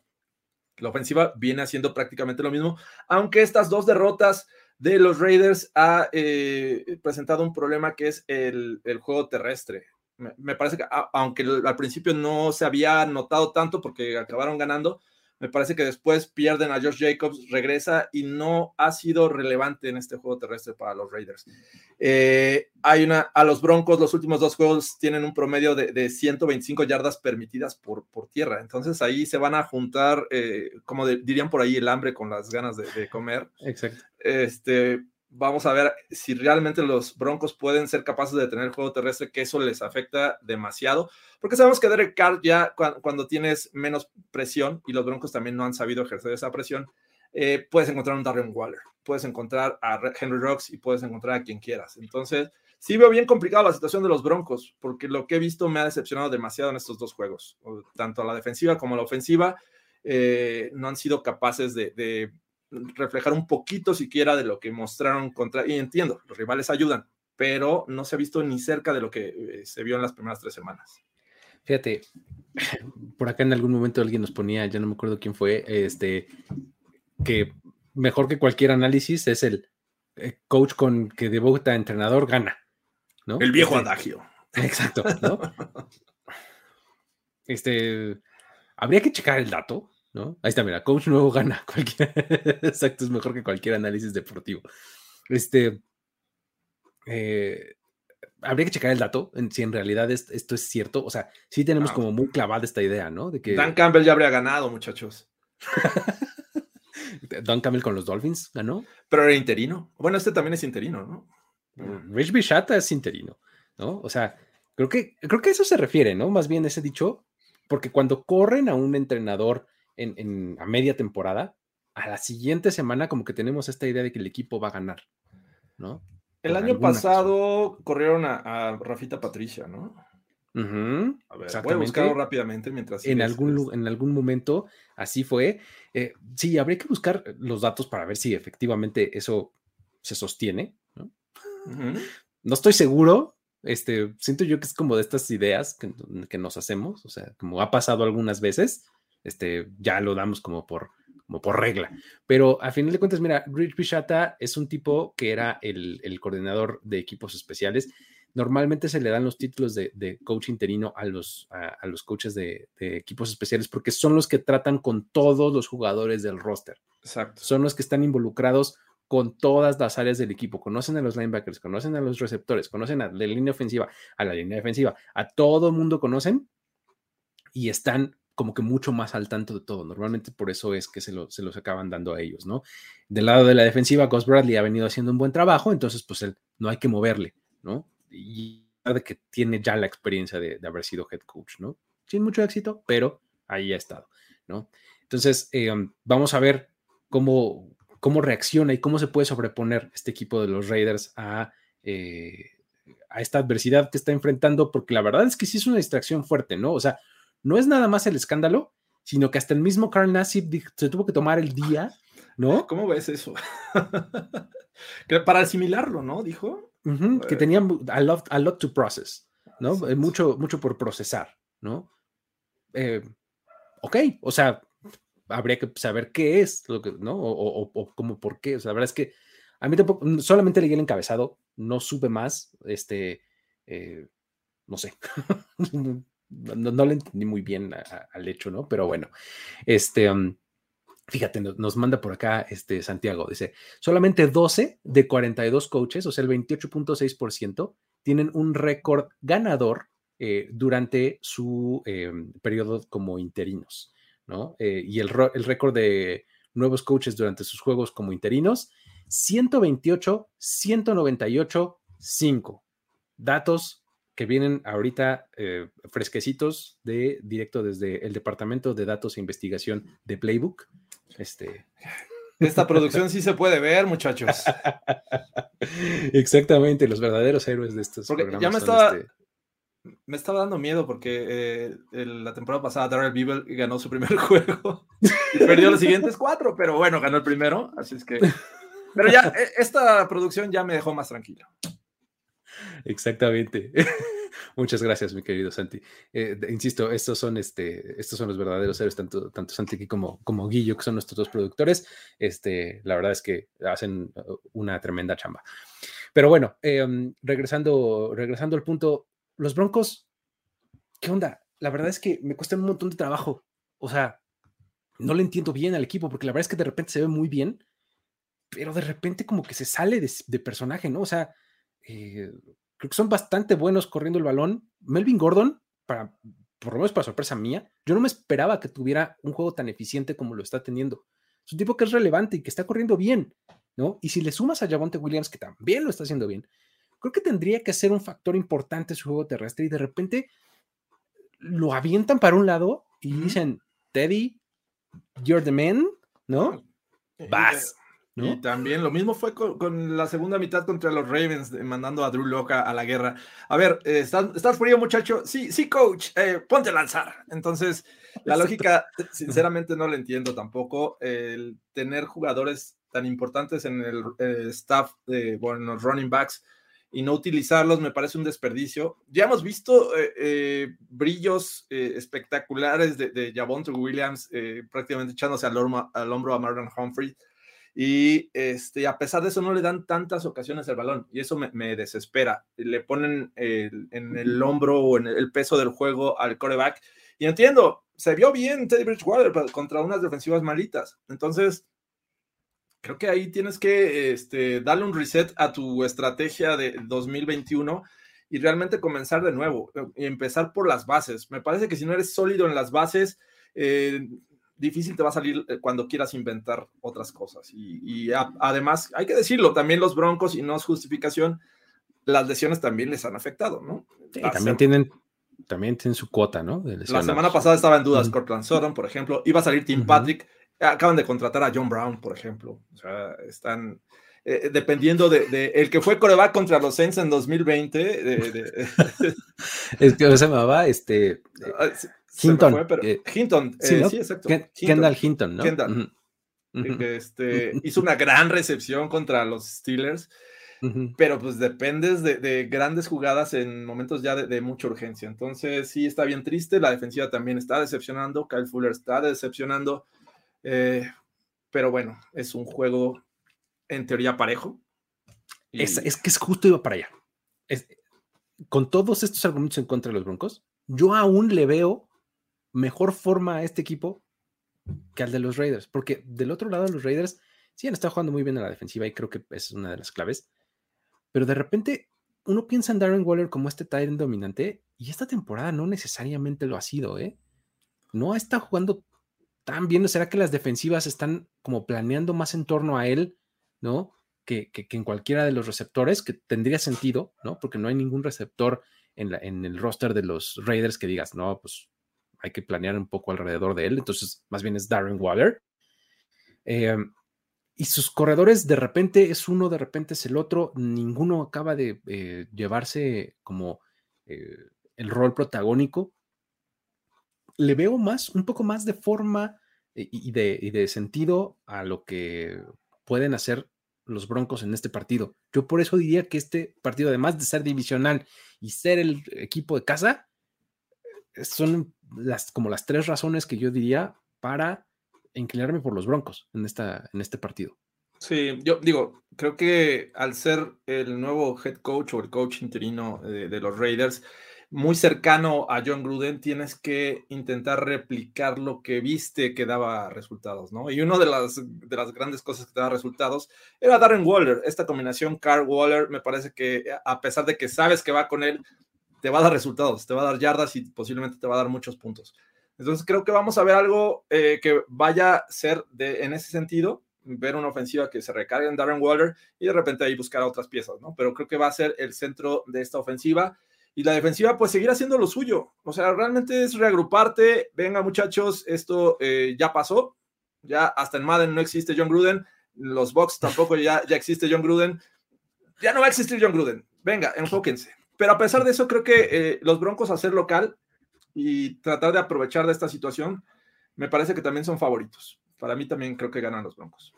Sí, e, en realidad, nomás para cerrar lo de Darren Waller, ha tenido un solo partido de más de 100 yardas, que fue el primer de la semana 1, que acabó en tiempo extra. Tiene dos touchdowns en lo que va de la temporada. O sea, realmente, o sea, esta idea de que tenemos de Darren Waller como un jugador dominante, este, hasta el momento no se ha dado, ¿no? Pero bueno. Preguntaba por acá, no sé si tú sepas, ¿por qué le dicen Pookie Williams ah, a, Javonte Williams? ¿Por qué? De hecho, hasta la semana pasada les, les mandé un tweet justo después de Playbook eh, la explicación, se van a quedar con la misma duda, porque responde. Es que yo cuando jugaba en, en Pee este, mi coach eh, era amigo de mi papá y a mi papá le decían Puki. Entonces, ah, eh, es heredado esto de Puki. ¿Por qué le dicen al papá? No lo sé, no lo explicó. Habría que ir más allá. Ok, muy bien, Puki Williams. Este, hay que, hay que también aclarárselo mucha gente, porque cuando dicen Puki Williams, ¿quién? ¿Quién? ¿Quién, es, ese? ¿No? Pero bueno, como que no, ha terminado de, de, cachar fuego ese, ese apodo. Pero bueno, es que no está tan bueno, creo yo. Pero no. Así está. Entonces vamos con los Broncos en este partido. Eh, partido de las 3.25. Y del otro lado, em, en el otro partido de las 3.25, eh, tenemos a los Dallas Cowboys visitando el Gillette Stadium en New England para enfrentar a los Patriots. Em, eh, el duelo de probablemente los dos equipos más, dos de los tres equipos más populares en, este país, ¿no? Sí. ¿No? Este, últimamente así es. Y eh, no sé, tengo ganas de decir, no le encuentro muchos argumentos a este partido.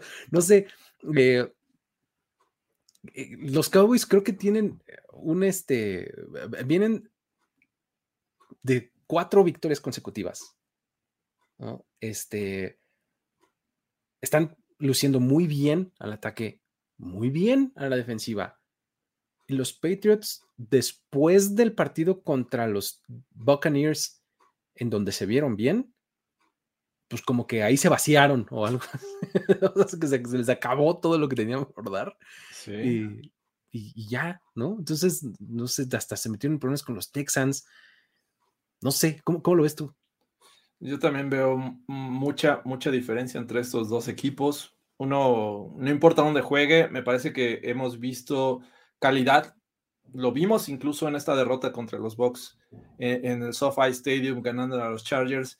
Y creo que cuando se enfrentó a un coreback eh, novato, como el caso de Jalen Hurts, eh, bueno, no es novato, pero parece, no lleva ni todo fin práctico, exacto. Apenas va, apenas va para 10 juegos y más bien un coreback con poca experiencia, pues ya le ganó Justin Herbert.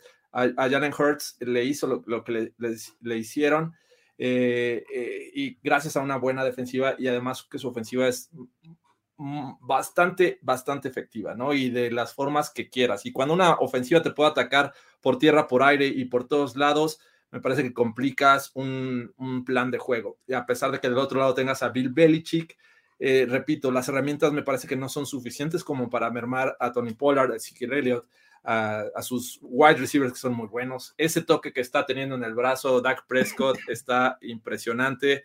Eh, en general, yo veo un, equipo muy, muy competitivo en el caso de los, de los Cowboys, muy peligroso, y aunque sea una visita, me parece que eh, pues no deberían tener problemas estos Cowboys. O sea, sí los veo ganando por diferencia de dos anotaciones al menos. Fíjate, Sergio, Sergio Mendoza nos dice por acá, son 20 años ya sin ganarle a los Patriots de los Cowboys. Es ahora o nunca. No estoy seguro que sean 20 años, no, no, no lo he checado, pero pues te voy a creer, ¿no? Pues, este, estaba Tom Brady, ¿no? Entonces. Eh, eso es que eso es lo que te iba a decir. O sea, si partes del hecho de que Tom Brady nunca perdió contra los Cowboys, pues resulta creíble, ¿no? Está ese, ese dato y ese sí me lo sé, lo tengo muy claro, ¿no? Los Patriots nunca, perdón, un equipo de Tom Brady nunca ha perdido contra los Cowboys. Pero bueno. ¿Cuándo se lesionó Tom Brady? 2008, ¿verdad? En 2008, exactamente. Y no estoy seguro que hayan jugado contra los Cowboys. Yo creo que no. Pero bueno, este, un poco a, favor de los Patriots, podrías decir, a ver, ¿qué tipo de, planteamiento le hiciste justo a una, a una ofensiva que podrías decir que es similar a la de los Cowboys, como es la de Tampa Bay? Llena de playmakers en los receptores, con unos corredores que yo creo que sí son mucho, mucho mejores los de los Cowboys, pero que pueden aportar hasta cierto punto, ¿no? Entonces, uno de estos esquemas defensivos en donde Bill Belichick hacen magia, ¿no? Eh, y, meten un montón de problemas al coreback en sus lecturas, este, limita a, la ofensiva. O sea, ese es como el único argumento en donde yo podría decir, mm, ok, ¿no? Puede haber algo por ahí. Sin embargo, creo que el talento eh, está eh, cargado para el lado de los Cowboys y este, del otro lado, la defensiva de los Cowboys también está jugando muy bien. O sea, la vara estaba muy abajo con respecto a, lo que hicieron el año pasado. Para la defensiva era muy mala. Y este año, pues no es que hayan superado por poquito, estaba fácil. No, o sea, realmente lo está haciendo muy bien. Está, Dan Quinn poniendo a sus piezas en los lugares correctos para que luzcan y para que aprovechen sus talentos, ¿no? O sea, el hecho de tener a dos jugadores novatos entre los más destacados a la defensiva en toda la liga, o sea, como Micah Parsons y Osa Odigizua, tackle defensivo y defensive weapon, como ya le llamo yo ahora a Micah Parsons, es defensive weapon, porque tipo puede alinearse donde quiera. Este, creo que es, algo súper interesante, ¿no? Entonces, creo que Daniel Jones, este, Daniel Jones no, eh, Mac Jones va a tener eh, problemas, ¿no? Sí, eh, y nada más haciendo una, una rápida aclaración, comparando las ofensivas que decías, la de los Bucks y, esta de los Cowboys, me parece que en cuestión de juego terrestre es superior la de los Cowboys, como ya lo mencionabas, que ahí sí se complica todo, tienes que depender de más hombres este, en la caja para poder frenar un poco de lo que hacen los Cowboys con este tándem. Y aparte, Dak Prescott tiene cierta movilidad que te puede alargar las jugadas. No es lo mismo enfrentar a un quarterback estático, que es Tom Brady, a uno como Dak Prescott, que si tiene presión sale, alarga la jugada, puede avanzar o de repente encontrar a su jugador. Entonces, eso lo hace todavía más complicado de, frenar. Así es que sí, yo tengo que ir con los Cowboys, a pesar de que digan que McCarthy es el mal coach con buen equipo y los, los Pats al revés. Sí. Yo, creo que voy con los Cowboys. Y sabes, eh, gran parte de, este éxito, no, no quiero dejar de mencionarlo, es el. Está muy basado en el juego terrestre para la ofensiva de los Cowboys. O sea, están corriendo mucho en primer down, que es algo que no hacían en, este, eh, en temporadas anteriores o que no hacían de manera efectiva, porque sí lo hacían mucho y ganaban una yarda o dos cuando les iba bien, ¿no? Y ahora en primer down están corriendo mucho y están ganando cuatro o cinco yardas por acarreo en primer down. Eso te facilita la vida porque te abre el playbook a todo lo que quieras. O sea, si tienes segunda y seis, puedes mandar la jugada que quieras, absolutamente la que quieras, desde una directa con el fullback, ¿no? Hasta la jugada más loca y creativa que se te ocurra. En segunda y seis puedes hacer lo que sea, ¿no? Entonces, eso le está ayudando muchísimo a, la, ofensiva de los Cowboys, ¿no? Y, y, este equipo además, pues todavía tiene jugadores por regresar. Imagínate cuando ahora, ahora que regrese Lyle Collins, este, creo que puede todavía mejorar. ¿no? no y sabe distribuir eh, su ataque aéreo, ¿no? No solamente es eh, CD Lamb, eh, Amari Cooper, hasta Schultz está siendo relevante en este ataque exacto, aéreo. exacto, exacto, exacto, así es. Y fíjate, está este dato que nos, bueno, este, este tema que nos trae Aaron, es el de Trevon Diggs, ¿no? Si intercepta este partido, se va a convertir eh, ya en el tipo, o sea, empatado en la racha más larga de la historia con juegos consecutivos, eh, con una intercepción para empezar la temporada, ¿no? Con, con siete. No, con seis. perdón. Seis, exactamente. Que es empatado con. no me acuerdo el nombre, es un jugador de Minnesota que lo hizo en 2003. Fíjate, me sé todo menos el nombre. Este. Antoine Winfield. Ah, no. sí, este. Eh, pero esa es, la racha más larga, ¿no? Entonces, estaría eh, estaría interesante y ya creo que podría sentarse el resto de la temporada y aún así cero el pro. Entonces vamos Cowboys, ¿no? Muy bien, nos quedamos con los Cowboys por este partido. Em, listo, con, de ahí nos vamos hasta el Heinz Field, en donde los Steelers van a recibir a los eh, Seahawks menos Russell Wilson. Otro de estos partidos en donde los Steelers van a poder darle por completo la vuelta a la narrativa que estábamos teniendo de ellos, ¿no? Porque ya ganaron la semana pasada, se vieron bien y se vieron diferentes contra los Broncos y ahora van a enfrentar a unos Seahawks que no tienen a Russell Wilson. ¿Cómo le encontramos forma a estos Seahawks sin Russell Wilson, que además es rarísimo, creo que nunca se había perdido un partido este, en, lo que va de su carrera? un equipo totalmente centrado en su coreback, que muchas veces lo dijimos aquí, lo hemos dicho eh, hasta el cansancio. ¿Cómo se va a ver Gino Smith en esta, en esta ofensiva? Sí, entiendo que la semana pasada lo hizo decentemente, estuvo bien, ¿no? Pero pues, con una semana y con un rival diferente, con una defensiva como la de los Steelers, ¿qué, tal le va a ir a, Gino Smith, ¿no? ¿Cómo lo ves? Es, difícil eh, no voltear a ver ese gran problema que tienen los, los Russell Wilsons, este, digo, los Seattle Seahawks, eh, eh, porque realmente dependían del buen accionar de este coreback. Sin duda, pusieron todos los huevos en esa canasta y ahora que ya no tienen esa canasta, están viéndose en muchos problemas. Pese a que hay que decirlo, la línea ofensiva no me parece tan mala, creo que fue de lo que mejor reforzaron esta, este, este offseason. Eh, y en el juego aéreo tiene jugadores de mucha calidad. Sin embargo, cuando quieres ayudar a tu coreback, tienes que establecer un juego terrestre. El, tema ahí es que están pasando por lesiones. Chris Carson es este, ausencia. Eh, Alex Collins es el, que está ahí este, acarreando el balón. Eh, no se vio mal, pero este, me parece que no va a ser suficiente contra una defensiva de los Steelers, que es lo mejor que tiene, sin duda. Creo que la defensiva va a ser capaz de frenar esta ofensiva con Gino Smith, a pesar de que hayamos visto un Gino Smith moviendo el balón en las primeras series ofensivas contra los Rams, me parece que no va a ser suficiente. Y ese es el gran tema. No confío yo en Gino Smith. Eh, no sé si el resto o tú, Luis, confíen en Gino Smith para darnos esa sorpresa que en algún momento los Vengas lo hicieron la temporada pasada. Que ahí sí se contaría como una Tomlin Special. Pero creo que estamos lejos de ver una Tomlin Special en un domingo por la noche. A, menos que ya te haya creado la duda, Luis. Este, Válgame Dios, no lo había pensado en este partido. ¿Podría ser la Tomlin Special? Válgame Dios. Imagínate imagínate que los Steelers pierden contra Gino Smith, contra los Seahawks de Gino Smith sin Chris Carson. Válgame. es que esta, esta ofensiva de los Steelers se vio bien contra los Broncos, pero es lo único que ha mostrado bien en cinco juegos. No se vio bien contra los Bills, no se vio bien contra los Raiders, no se vio bien contra los Bengals y contra los Packers. Eh, hay que decirlo, la, defensiva de los Broncos eh, eh, no es ni cerca de ser de las mejores. Eh, pensamos que con el talento que tenían poder ser una de las mejores, pero no ha cumplido con las expectativas. La defensiva de los Seahawks tampoco es de las mejores. También permiten yardas por tierra, yardas por pase. hemos visto un Jamal Adams ahí medio perdido en cobertura. es difícil creer en estos Seahawks, de verdad me, cuesta mucho trabajo, pero bueno. Ya, me hiciste dudar.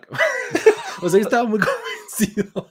Porque, o sea, además, fíjate, la semana pasada como que los Steelers, así de serendipity, o sea, eh, encontraron casi, casi por casualidad algo que resulta a todas luces obvio, que es darle la bola a Najee Harris, ¿no?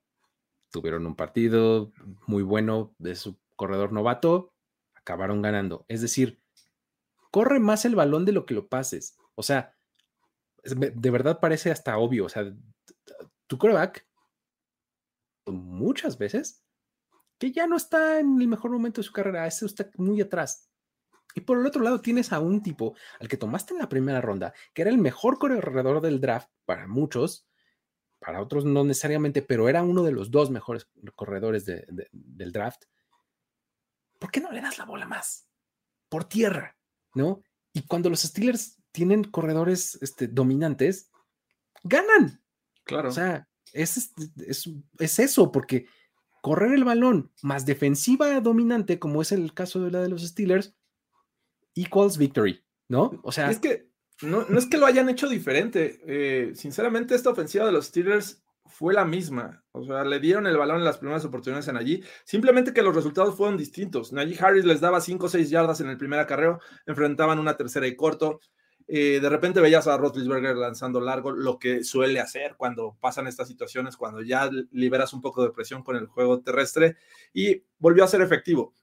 La línea ofensiva no fue factor en este juego, pero creo que también ayudó mucho a enfrentar a esta defensiva de los Broncos tampoco me da confianza de los Seahawks. Y creo que por eso tengo que ir con los Seahawks. Lejos de que pueda existir una Tomlin Special, creo que eh, sí es muy ganable para los Steelers. Sí, sí, la verdad es que eh, ya, ya no puedo dejar de pensar en lo de la Tomlin Special, pero sí, creo que, creo que, los, creo que los Steelers este, pues tienen todo para ganar, pues, ¿no? O sea, que es exactamente la definición de Tomlin Special. Si, se da la Tomlin Special ahí, si está Aaron Moya, lo invito a unas chelas, le invito a unas chelas porque... Muy bien. Ya está. ¿Él fue el que hizo el Inception o qué? Eh, creo que, sí. les dijo? No, no, no, no, creo que no lo leí de él, pero este, me cae bien Aaron Moya. Ah, pues nomás por, por convivir. Ah, por convivir. Muy bien.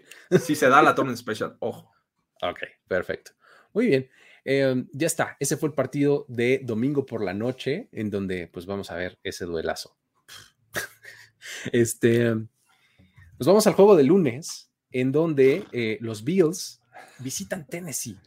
Este, este equipo de los Bills, que a todas luces se ve como eh, el mejor o uno de los mejores equipos de la NFL tras lo hecho la semana pasada y no solo esa, sino las últimas tres o cuatro semanas. Em, vamos a, tener eh, clase de historia del Music City, Miracle en algún momento de la transmisión, ¿no? Seguro, seguro va a suceder, ¿no? Entonces, prepárense, brace yourselves, como dice el meme. Este, eh, los Bills han ganado tres de los últimos cuatro, eh, desde los últimos cuatro partidos, ¿no?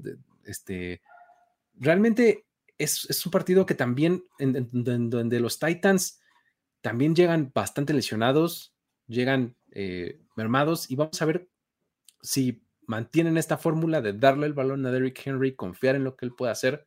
Creo que hay muchas cosas peores que confiar en Derrick, ¿no? O sea, no está nada mal hacerlo.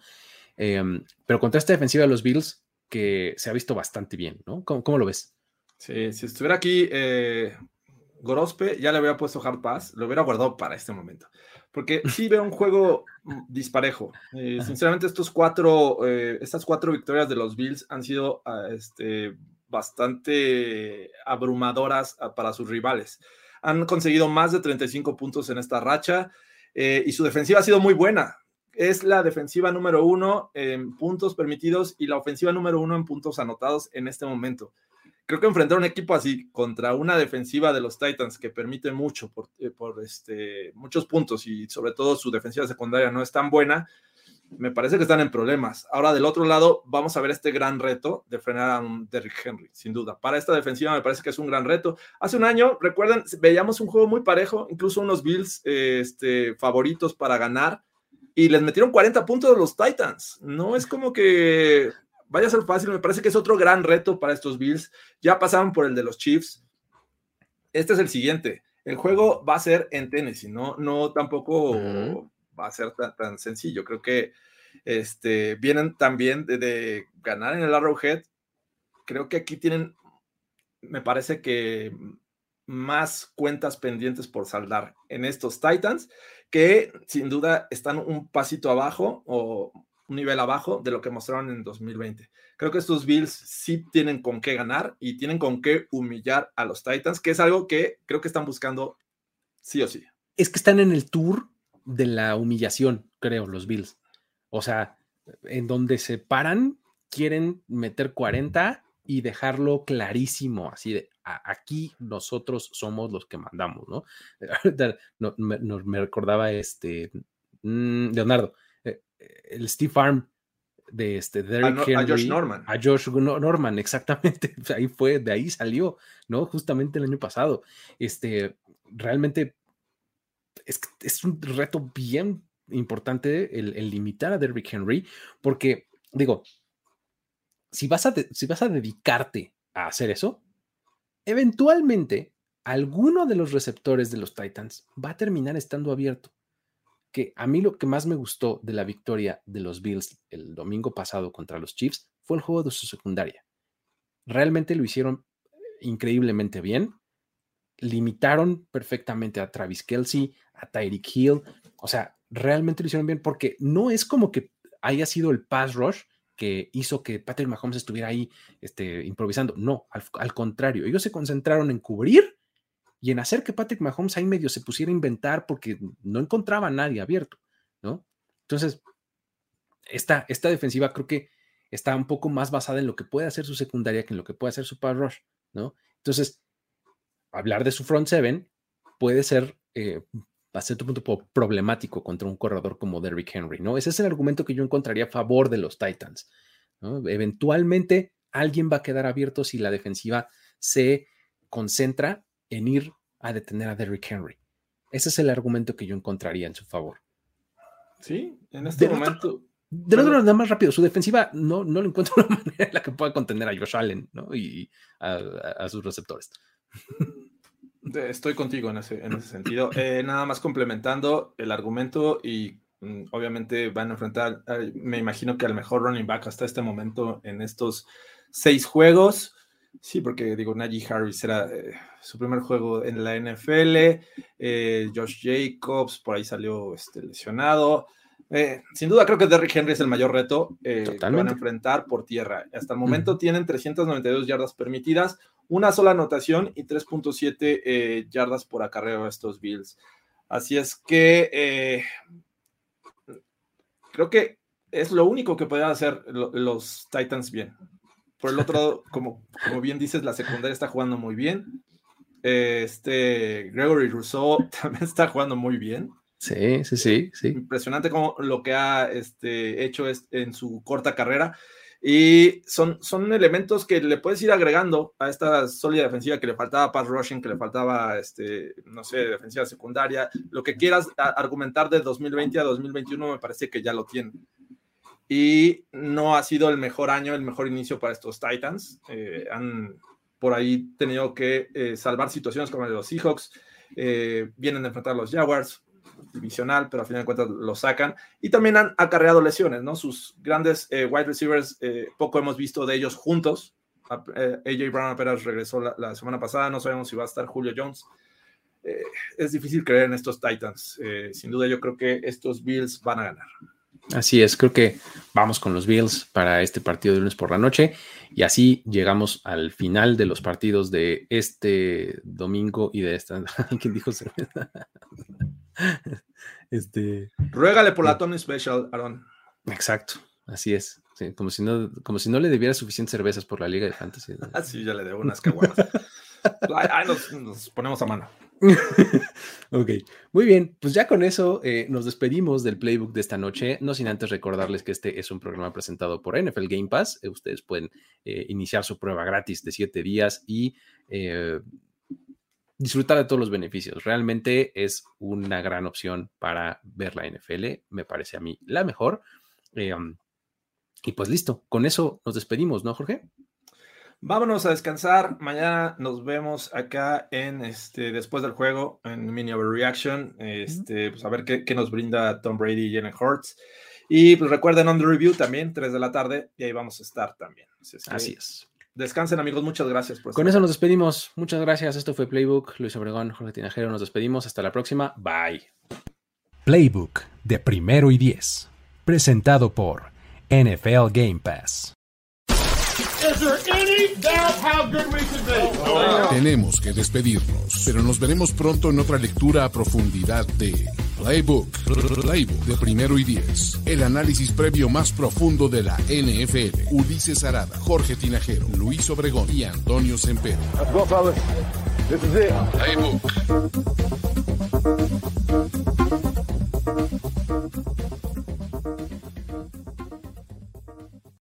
With the Lucky Land slots, you can get lucky just about anywhere. This is your captain speaking. Uh, we've got clear runway and the weather's fine, but we're just going to circle up here a while and uh, get lucky. No, no, nothing like that. It's just these cash prizes add up quick. So I suggest you sit back, keep your tray table upright, and start getting lucky. Play for free at LuckyLandSlots.com. Are you feeling lucky? No purchase necessary. Void where prohibited by law. 18 plus terms and conditions apply. See website for details.